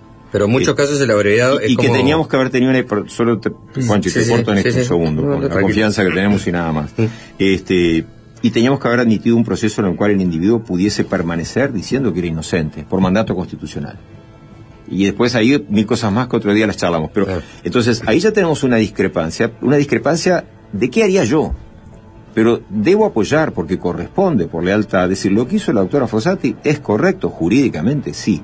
Pero entonces no es que quedó a mitad del río y cambiaron el caballo en la mitad el tema nuclear de donde, de donde empieza toda esta puesta en escena de todo este asunto era ese es más En lo- relación a Astesiano, pero hay otros investigados Claro. en esa causa, ¿no? por supuesto, y eso, eso no se acordó, por lo tanto eso se puede seguir investigando. Pero todo lo que esté conectado a Astesiano, No se iba a revisar más el material incautado, por ejemplo. y yo presumo que no, que ya no. Digo, porque cuando tú decís no a investigar más, si no es atinente a Astesiano, se podría seguir, quiero aclararlo. Pero ahí voy a una valoración mía, también, opinable. Uno ve en la práctica y en la realidad de cualquier orden de la vida, no solo en penal, pero en penal también, que cuando se ha cerrado ese canal, lo lateral por lo menos pierde celo. No hablo de nada espurio, pierde celo. ¿Por qué? Porque yo sé que tengo una barrera al llegar a esta persona. ¿Me entienden? Es decir, Mm, sí, se entiende. me parece que es claro. Claro, eh, también hay que decirlo, ¿no? Este, yo soy contrario al proceso abreviado. Mm. Entonces, como soy contrario al proceso abreviado, cualquiera de estas macanas me sirve para decir, ven, hay, Sí, que, sí. hay que sacarlo. Ahora, eh, modificarlo, no es eliminarlo. No, este, y, y nos acercando lentamente a otro Ah, pero una cosa que no Sí. dije, perdónenme, cuando tú me hiciste la pregunta inicial, en resumida cuenta, poco menos que si yo estaba de acuerdo en que le hayan trasladado o no, ¿verdad? Y Sí. eso no llegué a contestarlo. Este, yo creo que a la doctora Fossati había que haberla trasladado antes, cuando ella misma estaba convencida de, de ser trasladada. ¿Por qué? Porque una persona que no está, que no se siente, como lo decía ella, no son mis palabras, sino las de ella, que no se sentía, ya no digamos a gusto, sino que se sentía mal directamente en esa situación, y con una- un caso de esta trascendencia, pasaportes o como quieran llamarle, y o hay que trasladarla o hay que darle una licencia o lo que sea, pero me parece que esa persona no, no, no puede estar en esa situación. Y, y Gómez termina trasladándola, quizás tardíamente, pero no, no creo que haya sido una medida aventurada, ni una, ni una medida por un- una especie de impulso, ni nada por el estilo. Y las críticas que se hagan son válidas, pero yo lo único que reclamo es que las críticas que se hagan sean críticas con fundamento jurídico. Para los juristas, por lo menos. Sí, ahí te introduzco una nueva dimensión que tiene que ver también con eh, los apoyos que puede llegar a tener Juan Gómez y, el lugar donde está Gómez, ¿no? Fiscal su- eh, subrogante, o sea, no, hay no hay una cabeza eh, consensuada de la fiscalía, entonces está Gómez ahí, ¿no? Y uno puede entender, ta, él tampoco tiene que tener un 100% de compromiso, por, más que lo tenga, porque él en definitiva no fue elegido por quien lo tiene que elegir. Y ahí cuando Fossati este, pide, eh, pide para ser trasladada y se decide que siga con el caso, todos salieron a opinar, incluyendo el presidente, ¿no? Que en ese momento dijo, si, un- si una fiscal empezó un caso, que lo termine. La suspicacia es, la cambiaron, ¿no? O sea, llegaron, digamos, mensajes de todos lados, ¿no? Incluyendo del propio presidente, que obviamente no lo puso ahí a, a- a Gómez, pero que también opinó sobre el tema. Eh, y Fossati quedó, quedó ahí.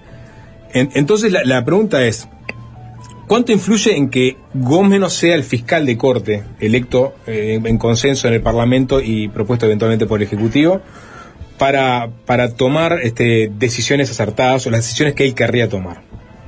Eh, bueno, hay un margen en el que la respuesta lógica es decir no sé, pero sin perjuicio de ese margen de no sé, porque es verdad, hay que estar en la situación de él o de alguien en, ese, en esa situación, en ese panorama, de alguna manera ejerce influencia, pero también te voy a decir, o les voy a decir, porque no le hablo a todo el mundo, no solo a ti, pero este, también te diré que casi la contrapartida. Una persona, trato de colocarme en situación como Gómez, que llega en una subrogación, no es una suplencia propiamente, sino que termina subrogando, ante la renuncia del fiscal titular que había sido, sí, elegido, este, por quienes deben elegirlo. Una persona así, si uno la analiza desde otra perspectiva, si cambiemos un poco, para no decir la monta porque se puso el ejemplo del caballo, cambiemos la, la butaca en la que estamos, nos ubicamos en otra parte del teatro y vemos la escena desde otro ángulo y decimos, sí, pero también ocurre que esta persona que no fue designada por nadie, tampoco puede, tiene por qué sentir ningún compromiso con nadie. Es decir, creo que las dos se pueden dar esas dos situaciones. Son escenarios que van a depender de cómo pensás vos o cómo pienso yo. Este, que, que en el mundo las personas reciben, recibimos en nuestro trabajo la presión de lo que puede ser desde lo mediático, lo, lo político, lo, lo social, nadie puede negar que existen esas presiones. La, la clave, y eso lo aprendimos todos los que trabajamos en esta materia en general y viendo, cito hacia el pasado para no mezclar nada actual simplemente, ¿no? Jueces y fiscales anteriores, la presión la recibían. ¿Cuál es la diferencia? La diferencia es que la persona sabe soportar la presión y sabe dividirle y sabe que aunque esa persona tiene cuadro de fútbol cuando tiene que decidir eh, en su momento el procesamiento un jugador de su cuadro o, o- o el ámbito político, porque todos votan, algo votan, bueno, o en blanco, lo que sea, pero es un voto al fin. Que la persona cuando llega a ese, ese poder de decisión, como fiscal o como juez, hablaba indistintamente, debe actuar en forma totalmente equitativa, equidistante y no colocado desde el corazón que tiene, porque todos tenemos sentimientos religiosos o, o antirreligiosos, políticos, futbolísticos o lo que sea. Entonces yo entiendo que este o cualquier otro otro jerarca del Ministerio Público cuando toma este tipo de decisiones tiene un deber claro, un deber, una obligación de abstraerse de otro tipo de cuestiones. Ahora, que llegan las, las- las, llamémosle presiones o como ustedes quieran denominarlo, no hablando de algo espurio, sino de la presión lógica que tenemos en el ámbito cuando encendemos en el automóvil lo que usted, lo que estamos diciendo acá. Esa, claro que la tenemos. Tampoco vivimos en un También mundo- lo tiene la abogado defensor. Tampoco, tampoco vivimos en un mundo de Bambi, ¿no? Seguramente No, no, hay, hay presiones que se ejercen indirectamente o hasta directamente con comentarios. Pero fíjense Eh, una cosa, eh, abrevando en tu Sí. posición que es, que es evidente y es bueno decirla. Pero fíjense una cosa, antes cuando se, se barajó por, por pedido vía mediática de la doctora Fossati, si no me equivoco, porque no Sí, hubo otro pedido sí. de, de traslado, porque se barajó hasta Sí. incluso de dónde quería ir prácticamente. Este, hubo un mancomunado, no se puede decir de todo el mundo, pero un mancomunado de distintos sectores de que había que mantenerla. Ahora se alzan voces diciendo que está mal el traslado, pero no son las mismas voces. ¿O sí? No, sí, se han invertido mucho los papeles, porque ahí invertido. se Porque nota... entró una dimensión que es Claro. Legal. Ahí, ahí Bueno, se yo- nota yo que la parte de lo político a mí la veo de afuera. No, digo, hay sesgos políticos en las opiniones de los políticos. Es inevitable. Entonces, conforme la situación eh, va en concordancia con su intención política, una es la opinión, Mm. cuando cambia, la opinión es otra. Es parte de lo que hacen los Y- y es políticos. aceptable. Sí, yo no estoy, no estoy, no estoy diciendo que sea bueno o malo, pero claramente ahí si se quiere, hay una manera de actuar, este, que uno podría calificar este, de contradictoria, mínimamente. Y bueno, pasa en la política, la contradicción Hay margen forma de parte. contradicción y también de cambio de opiniones También, conforme a la situación y a las situaciones que no nos incumben, bueno, a ustedes sí les incumben por su trabajo, pero, Pero- a mí no, que es hasta de la parte política. Sí, sí, sí, lógico. Que hay un juego político fuera de lo que es juzgado, fiscalía, y por supuesto que lo había. Ahora, ¿fue pertinente, por ejemplo, eh, que justo Sapo lo citaba? Yo recuerdo la frase de la calle en su momento. No me corresponde opinar de esto, pero opina, ¿no? Dice que le, lo, lo mejor sería que la fiscal Fossati continuara, ¿no? Frente este, a la fiscalía de, de flagrancia del decimosegundo turno, tratando estos casos para que no se generara este, mayores suspicacias. Entonces, es pertinente que el presidente, al decir que no le corresponde opinar, opine, eh, es algo esperable, es moderado, o justamente este, debería no opinar sobre estos temas porque puede ser entendido también como una presión. Em, sería mejor que no opine, pero es verdad que presidente o no, las personas ante situaciones como estas y que incluso hay que recordar que eh, la persona protagonista de, de estos ilícitos al fin est- estaba, era cercana a él y etcétera. Uno, yo veo con, con ojos de comprensión, no quiere decir estar a favor, porque me parece que igual es un error. Y él mismo lo reconoce cuando dice no debería, pero Mm. ¿qué hace? Es una exhalación humana, una expresión humana que yo la entiendo. No, no sería tan, tan duro con eso, diría no me parece conveniente, no me parece lo adecuado, y diría mejor no lo haga, de nuevo. Que no. Está bien. Pero también es entendés verdad. que puede haber sido en pos de la transparencia de la situación. Por eso, por eso Sí, digo, no, sí. lo veo, pero, pero ahora vayamos a la otra parte. Sería bueno que los periodistas, no sé ustedes, le pregunten esto mismo ahora. Mm. Entonces, si, si el señor presidente nos dice, bueno, no voy a opinar, porque cuando opiné quizás no debía opinar, bueno, la respuesta es correcta. Si dice, digo, son cosas notorias, todos estamos acá, ¿no? En Uruguay. Más no, podemos estar en cualquier parte del mundo por Sí. internet. Es una forma de decir, pero si el presidente, en cambio, dice, me parece correcto que le hayan desplazado, sería un cambio en aquella opinión. Y si dice, me parece incorrecto que le hayan desplazado, ratificaría. Pero no, se, no tendría por qué ser necesariamente eh, contradictorio. No. Porque pasaron muchas cosas. Pasaron entre cosas medio. entre medio, No, ¿no? Y puede haber cambios de opiniones. Y, Y, además, no, y, y- y entraron dimensiones políticas que estaban totalmente por fuera. Y que- yo creo que es una pregunta pertinente que, eh, en este caso, el eventual receptor, que es el, el presidente de la República, puede contestarlo o no. Pero me parece que es pertinente la pregunta, porque ya se hizo y ya la dijo en su momento. Eh, eh, Yo no sería muy ah. cruel en este Mm. momento, quiero ser claro, perdóname solo esto. No sería muy cruel ni con la decisión de Gómez, que me parece que no es mala, pero es tardía. Por lo tanto, tampoco me, me subo a que eso es lo que hay que hacer. Y punto. me parece que, que quizás se podía haber mantenido porque ya se había pasado, se había cruzado el río, ¿no? Es decir, al revés, no solo en la mitad, es que ya cruzó. ¿verdad? O cambiarla, que haberla cambiado antes. Cambiar ahora, bueno, es verdad que al cambiarla, creo yo, de lo que hemos visto por ahí, va a haber un- una especie de, de calma eh, eh, en lo que podríamos tildar desde el punto de vista de lo social, un exceso comunicativo.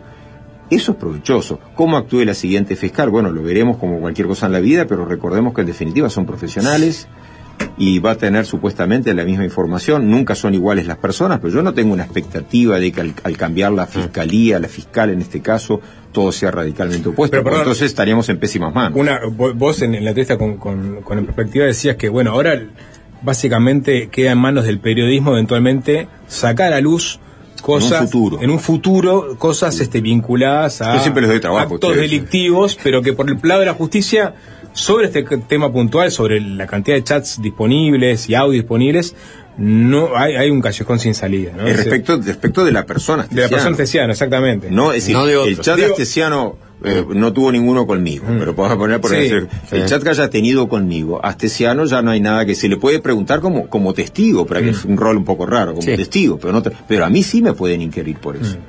Inquirir por eso. Sí, sí, sí, hay personas que todavía. Lo que pasa es que lo que dije antes, de alguna manera se va a adormecer eso. Claro, Sí. algunas personas están expuestas. Yo quería hacerte dos preguntitas porque tenemos que ir cerrando. La primera es, cuando decís, bueno, este, no hubiera ido a un juicio abreviado con, con- con el caso puntual de Alejandro Astesiano, es porque, eh, digo, más allá de, de- que hay cierta eh, eh, formalidad y cierta ese, eh, manera de actuar que implica eh, seguir avanzando, esperar, darle más tiempo, ¿no? Formalismos que de pronto son importantes a un caso con tal este, impacto en la opinión pública. ¿Es solamente por ese lado o porque considerás a se lo ha imputado por cuatro delitos y sobre esos cuatro delitos obtuvo prácticamente la pena máxima? ¿O es porque también considerás que podría haber aparecido un delito ¿eh? cuya este, sanción o cuya pena fuera aún más gravosas que las que este, terminó recibiendo por los delitos que lo imputaron. Sí, este, no es una excluyente de la otra en el fondo, si te fijas. Eh, no puedo decir que haya habido delitos que no sabemos. Decir, Primero, por, porque uno, por, hasta por formación, de conocimiento de materia penal, equivaldría casi al borde de estar imputando a la persona atribuyendo. Entonces no puedo decir eso. Pero quedaron muchas Pero- puertas abiertas, ¿no? Pero eh, el olfato de gol, un delantero suele tenerlo aunque haya perdido las piernas, de alguna manera, ¿no? Es decir, yo, yo creo que acá daba para más tela. Fíjate, hagamos un razonamiento muy simple pero especulativo, no más que eso. La fiscal arregla eh, para ella un gran triunfo en términos del máximo de pena, este, al borde del máximo de la pena, para redondearlo. Seis meses de diferencia, nada más. Es decir, que eh, arregla eso. El abogado arregla, no sé, me pongo el rol de abogado y no, no censura al abogado, eh, pero digo, si el abogado arregla casi el máximo de pena y una pena que es cuatro años y medio preso, bueno, podrá tener algunos beneficios, pero digamos, básicamente cuatro años y medio preso, yo no hubiese llegado nunca como abogado tampoco al abreviado. Prefiero esperar porque de repente tengo la lógica de decir, bueno, esta persona conseguiré algún atenuante de algo, yo que se no viene Pero caso la picota, ¿no? Y la verdad es que de repente puedo imaginar que si, se- que si- si marcha preso, si va a, a la prisión, que esté dos, tres años, pero ¿por qué arreglar con cuatro y medio? Eso me permite a mí como ciudadano común y corriente, sin tener más datos que eso, decir, bueno, yo creo que, que de alguna manera le sirvió a aquellos y troyanos. Entiéndase, la fiscal o no tenía posibilidad, o entendía que no había más delito de verdad, o no tenía manera de, de seguir adelante, o no tenía la prueba, y, y la defensa o el propio Astesiano puede haber considerado, mira, cortemos esto acá porque mira que... le- Puede haber sí, una peor. Puede haber cosas mucho malas. ¿Qué cosas las ignoro? Y, y no Claro. presumo que haya nada, pero por eso es que el abreviado es malo, porque nos pone una tapa y nos liquida el tema. Eh, y la otra que te quería decir, eh, este, hacer es- Entiendas, en un juicio oral, Sí, sí, si hubiese seguido y pudiese, podía haber probado eventualmente más cosas, incluso el propio Astesiano, voy a decir algo que no, ya está liquidado por la sentencia, pero el propio Astesiano podía haber mantenido la tesis de que era inocente, porque al principio susta- lo Mm. sufragó ahí. Eh, la otra que te quería hacer para cerrar es qué mirada tenés sobre, sobre el sistema político. Hay muchos organismos donde no se han puesto de acuerdo, ¿no? Para este, dar las mayorías especiales o las veñas que se necesitan para integrarlos o modificarlos, ¿no? Desde la Corte Electoral hasta, bueno, el Tribunal de Cuentas. Eh, el caso de la Fiscalía fue uno de ellos, ¿no? O sea, Díaz se va, queda el fiscal subrogante y hasta ahora ha pasado un año, eh, creo yo, o más, y no, bueno, alrededor de un año y no se han puesto de acuerdo en, en, en, una persona que conforme a todo. O sea, ¿qué mala señal da el sistema político que aparentemente no hay un idóneo en todo el Uruguay, que ni siquiera tiene que ser ni fiscal ni, ni nada, o puede ser simplemente un abogado, no hay uno que dé la pauta y las garantías para que el sistema político se quede tranquilo de su idoneidad, de su autonomía, de su independencia, de su credibilidad.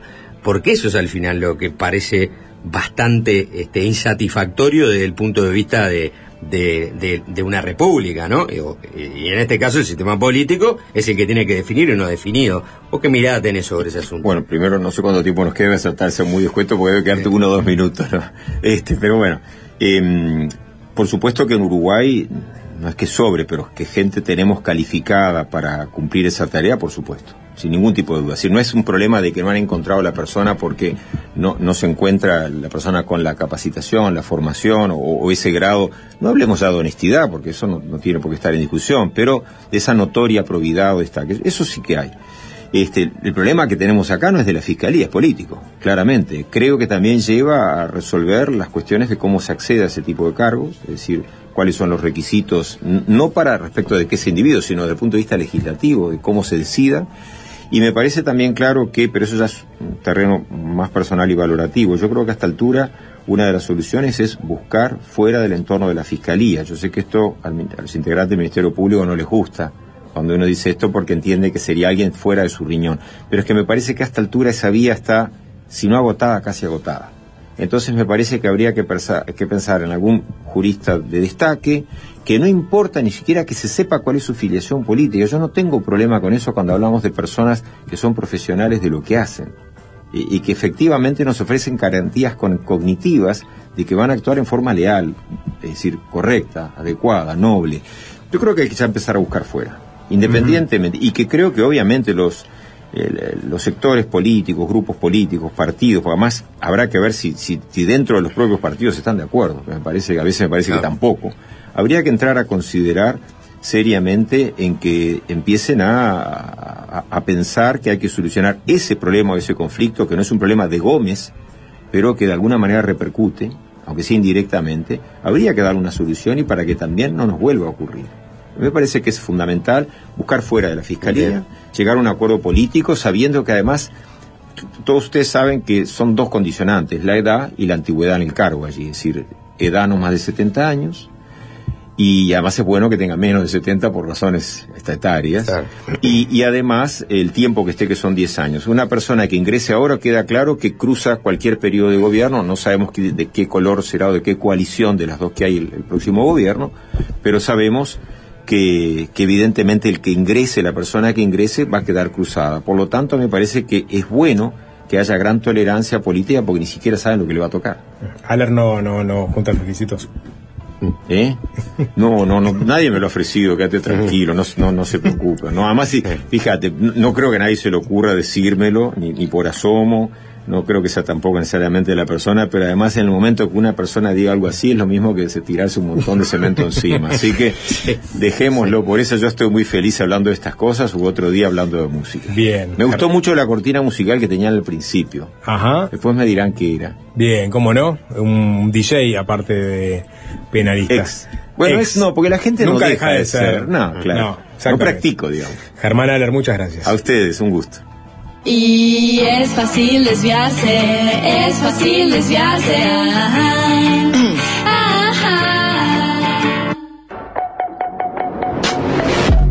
Quiso abrirles la cabeza. Blue Moon of Kentucky había sido un éxito de Bill Monroe en 1946, es decir, antes de que el término bluegrass se hiciera popular. Sacarlos de su zona de confort. Y bueno, y aparte Metallica venía con esas grandes este, ¿no? construcciones musicales, viste, óperas trash casi, con instrucciones larguísimas.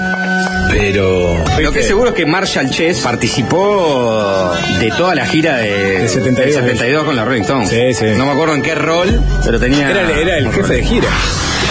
Ya no perdemos más tiempo con viejos chotos.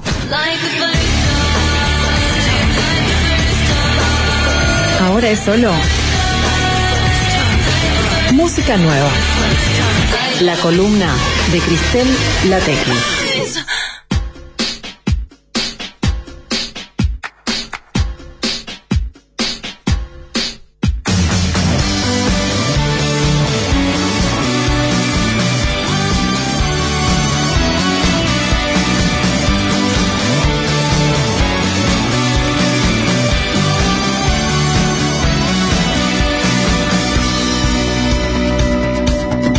Qué bien que suena Coldplay, ¿eh? Ahora son las 18.40 y tenemos a Cristela Tequi para hablar sobre lo último de la banda de Chris Martin.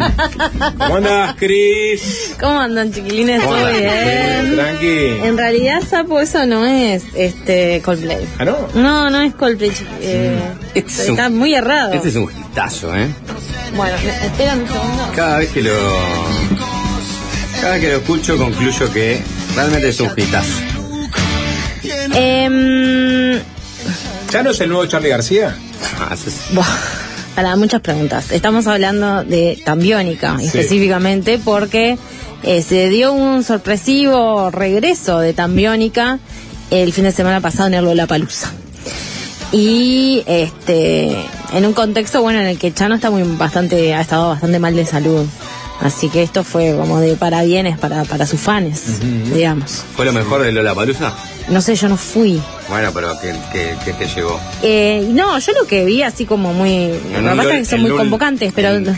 Lola Palusa, que se cayó una de las bandas más esperadas, que era Blink Mm, 182, mm, Total. ¿no? Estaba Billie Eilish, ¿no?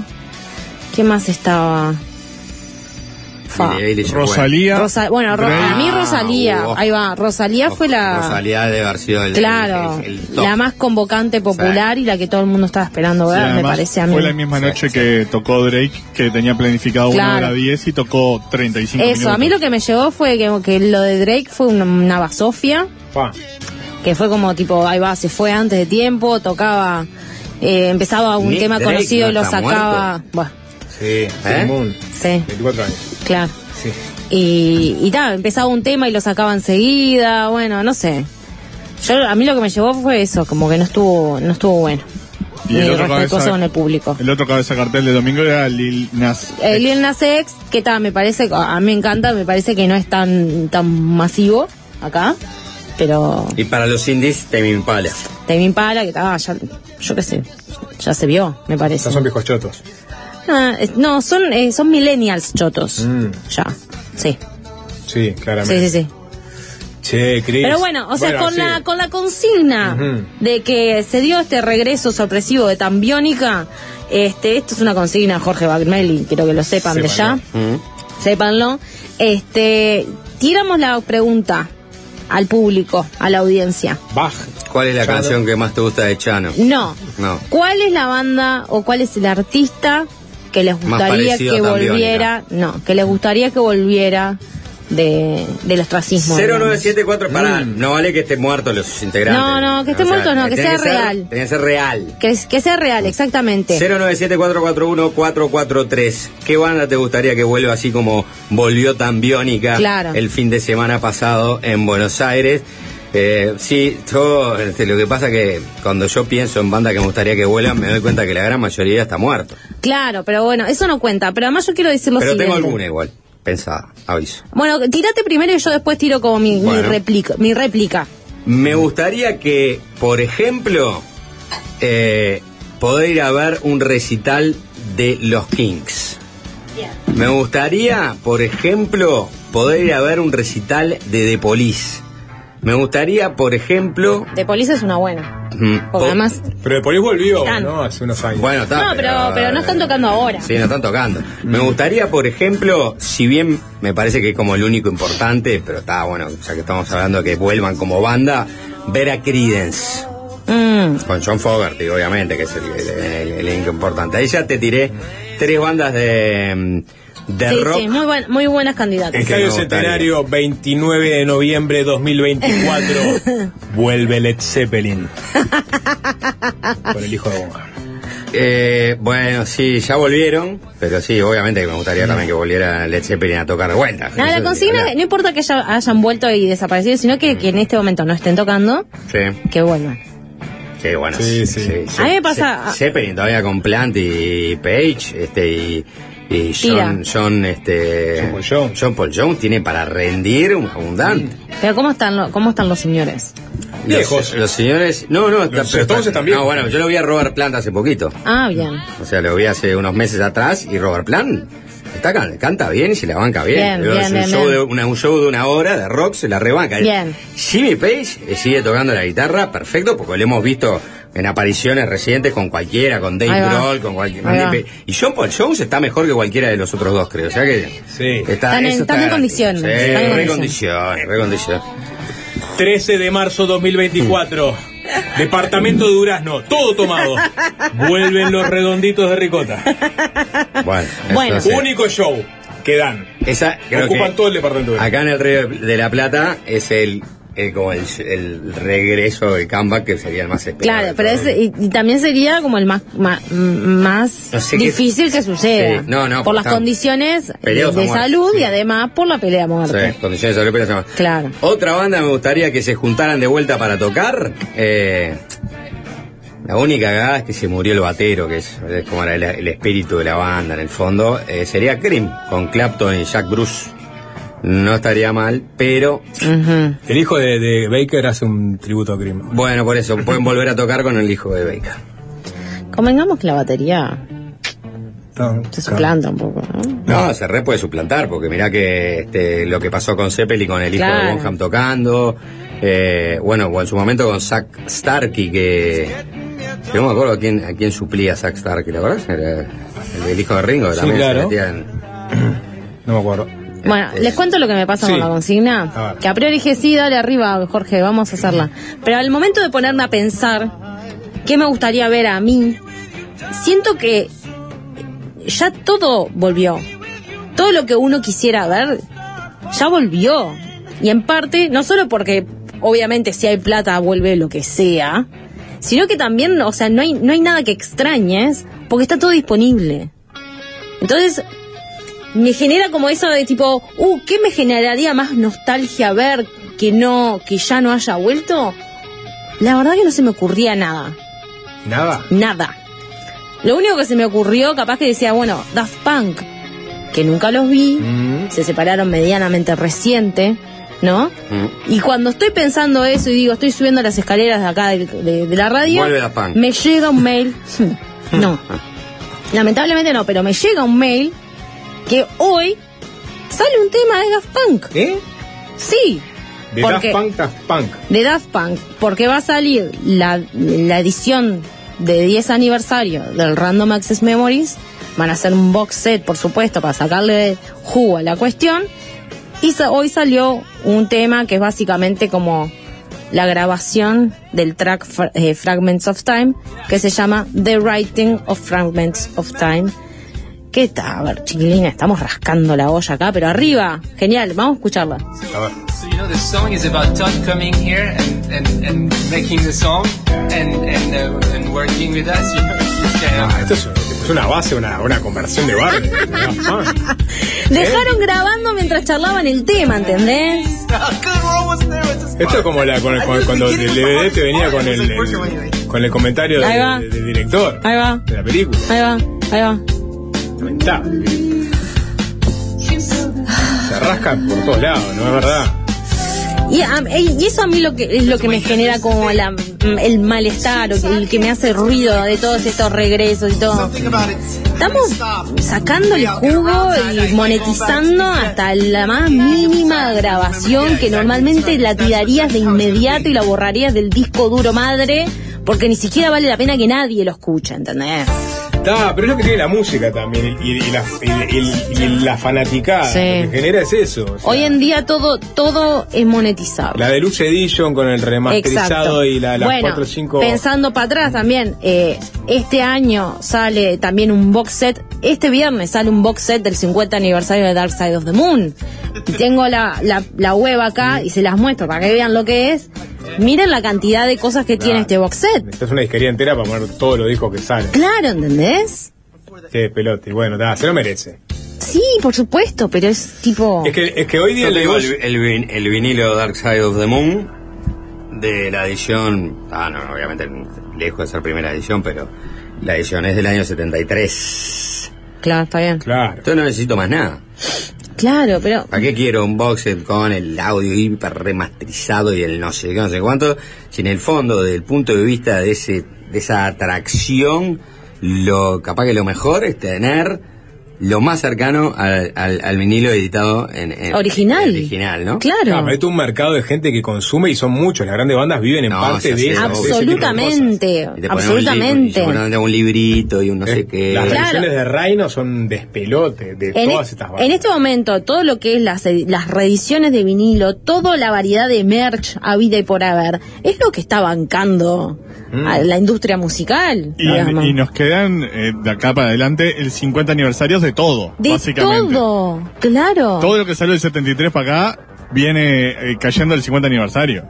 Claro. Vamos a estar inundados de ese tipo de box sets. Ya hemos hecho acá también discos que cumplen 20 años, por ejemplo, también, y es tipo todas las reediciones de esos discos. No, pero vos querés escuchar también lo que nos pasó con el con, con, con las reediciones de los Beatles. ¿Cuál, ¿Cuál fue el último que salió que escuchamos? El Rubber Soul.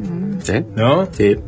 Este, No, no, el Revolver. No, no, es- es- es- está, está claro que todo eso está bueno. Igual todo eso lo, Escuchar lo- esa lo- versión de Hilo San Marín primigenia. Lo pasan a plataforma, ¿cierto? Que estoy Claro. diciendo, estoy hablando sobre el contenido material de la box set que implica tener que venderte un libro, un CD vinilo, más esto y lo otro, porque es un paquete que va directo a las arcas de eh, el, el principal editor de ese contenido. Sí. Eh, que sigue siendo el- seguramente el sello discográfico con las correspondientes este, regalías que cobrarán los, los, los artistas. Claramente. Eh, los Piojos, los Cadillacs. Los Cadillacs tocan ahora, dentro de poco. Sí, en el Antel Arena. Voy a grabarlo. Mm. Eh, Oasis. Todos los Oasis. Los, los, los Sí, Cadillacs sí, a sí, sí, sí, vuelven a full.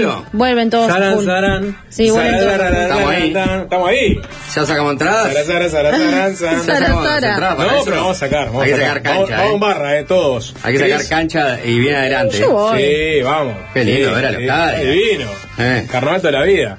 Siempre habrá paso vacío con agua de la ciudad. ¿Quién, van a ser, ¿Quién va a ser de Celia Cruz? Florencia Núñez.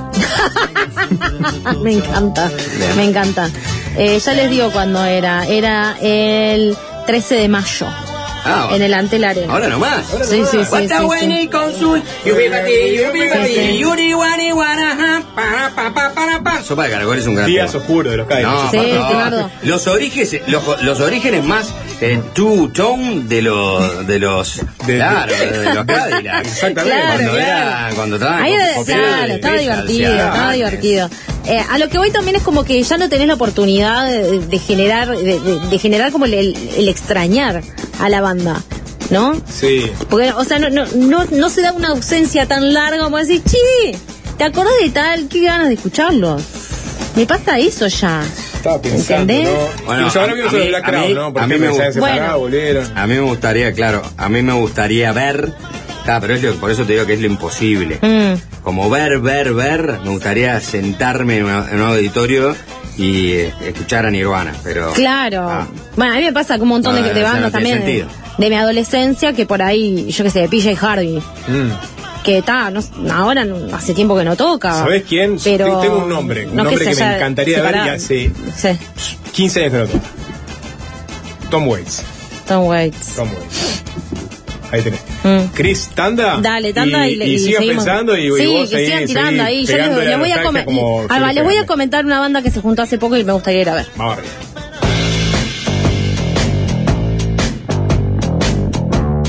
Fácil desviarse. Se ríe Chris, ¿no? Eh, por la, por la billulla algunos vuelven, otros Sí. no, otros no vuelven por la billulla. Sí, sí, sí, ¿No? sí, sí, sí. Bueno, ¿cuál es la historia? Tenías ahí un... Sí, bueno, Sí. eh, hablando de cosas de la, de la adolescencia que uno que, que- cosas que te encontrás que no pertenecen a tu tiempo actual, pero pertenecen a un tiempo pasado, Mm. ¿no? Eh, Bikini Kill, por ejemplo, es una banda que también la encontré tarde en la, en la- en la vida, digamos, volvió eh, el año pasado y este año vuelve otra de las bandas de Kathleen Hanna, que es Le Tigre, que va a tocar, eh, van a hacer una, una gira, este, y van a estar, por ejemplo, en el- los Primavera Sound. Mirá. Ahí estamos escuchando este tema de Septacon. Eh, No sé, lo escuchamos. Dale, Sí, ponelo, ponelo. dale. Este funky Sí. ochentoso, Qué bien ¿eh? está esto. ¿no? Es, es domilero más bien, es como el... el- No, de ochentoso en el, Sí. como, como suena. Sí, sí, sí, Es la época de sí. los Strokes, o sea, ese sonido. Ponele, sí, eran como la, la parte, la beta un poquito más como electrónica de toda esa, de ese movimiento. Es en realidad es del 99 el disco, pero está ahí en los albores. El segundo disco de 2001, o sea. Por eso te irías hasta Barcelona. Sí, sí, en Sí. Este, este año no voy a poder. Pero si hubiese pasado en otro momento, iría a verlas. A verlas. Sí, sí, de. Tigre, ¿eh? Me Bien encanta a- bien Tigre. apretadita, apretadita la canción. Sí, sí, sí. Este, Kathleen Hanna, eh, creadora, líder de, de Bikini Kill. Bikini Kill. Yo me quedé pensando y por la única banda que creo que capaz que me movilizaría fuera del continente sería por los replacements. Ahí Se va. vuelven a juntar. Y les. Pero ahí capaz que no. Los replacements no, to- no, no. Se juntaron, Se hace cinco años. Me suena que tipo, una típico gira- del Primavera Sound. Hicieron una gira a Estados Unidos y algunos de Europa. y- Ahí va. ¿Qué te falta ver en la vida que no has visto? La no? verdad, vos vi a Soundgarden, que nunca pensé que nunca se iba a ver en vivo. ¿Cuándo viste terminé- a Soundgarden? En el primer de la palusa que hizo en Argentina. Se Ahí juntaron va. para esa gira, sacaron un disco. A mí me queda Bruce Springsteen. Bueno, a mí me queda Neil Young también. A mí me Yo queda de todo. No, bueno, estoy diciendo Sí, pero cada vez son menos. cada los cabecera. No, cabecera, por suerte- cabecera, al artista que me gusta, Bruce Springsteen Mm. Sí, y a nivel local, ahí ponía Mona Lisa. Afuera de área. Astro Boy. Fuera de área hablábamos de Astro Boy, Ojo, hablábamos ojo, de ojo con- Sódromo. Ojo con que Astro Boy no se junte este año y haga algo. ¿Tenés novedades? ¿Ah? Sí, sí, ¿Estás puede- tirando, ¿estás tirando primicia? Estoy dando primicia, puede pasarse. Uh, perfectamente. vale. Porque se cumplen 20 años de la eh, salida del 5 estrellas. ¡Fua! Así que vamos a ver. ¿No? ¿Cómo terminamos la Mirá. columna, Mira cómo, ¿Te cómo en esta columna ¿Eh? así, así como si nada, te tiramos una primicia. Sí. Qué loco. Qué lindo, ¿eh? Muy bueno. Cris. Bueno, pará, yo quería Sí. decir algo. Eh, Ah, eh, siguiendo con lo uruguayo, Sódromo, por ejemplo. bien. Un Sódromo. También, ¿Por qué no? se juntar. Sí. ¿No? Qué les impide, de hecho. Y bueno, que, que-. Rodrigo Gómez no debe estar viviendo acá en Uruguay. Mm, Suecia está. No, no, no le seguía el rastro. Bien. Jaro y los Alcohólicos, una banda que también se va a juntar, ¿no? Eh, pero no va a ser este año, va a ser el 2024. Por suerte no escuchó, está produciendo 3 a 0 porque arranca en algunos minutitos. Nos despedimos, chau, chau. Chao. Fácil desviarse.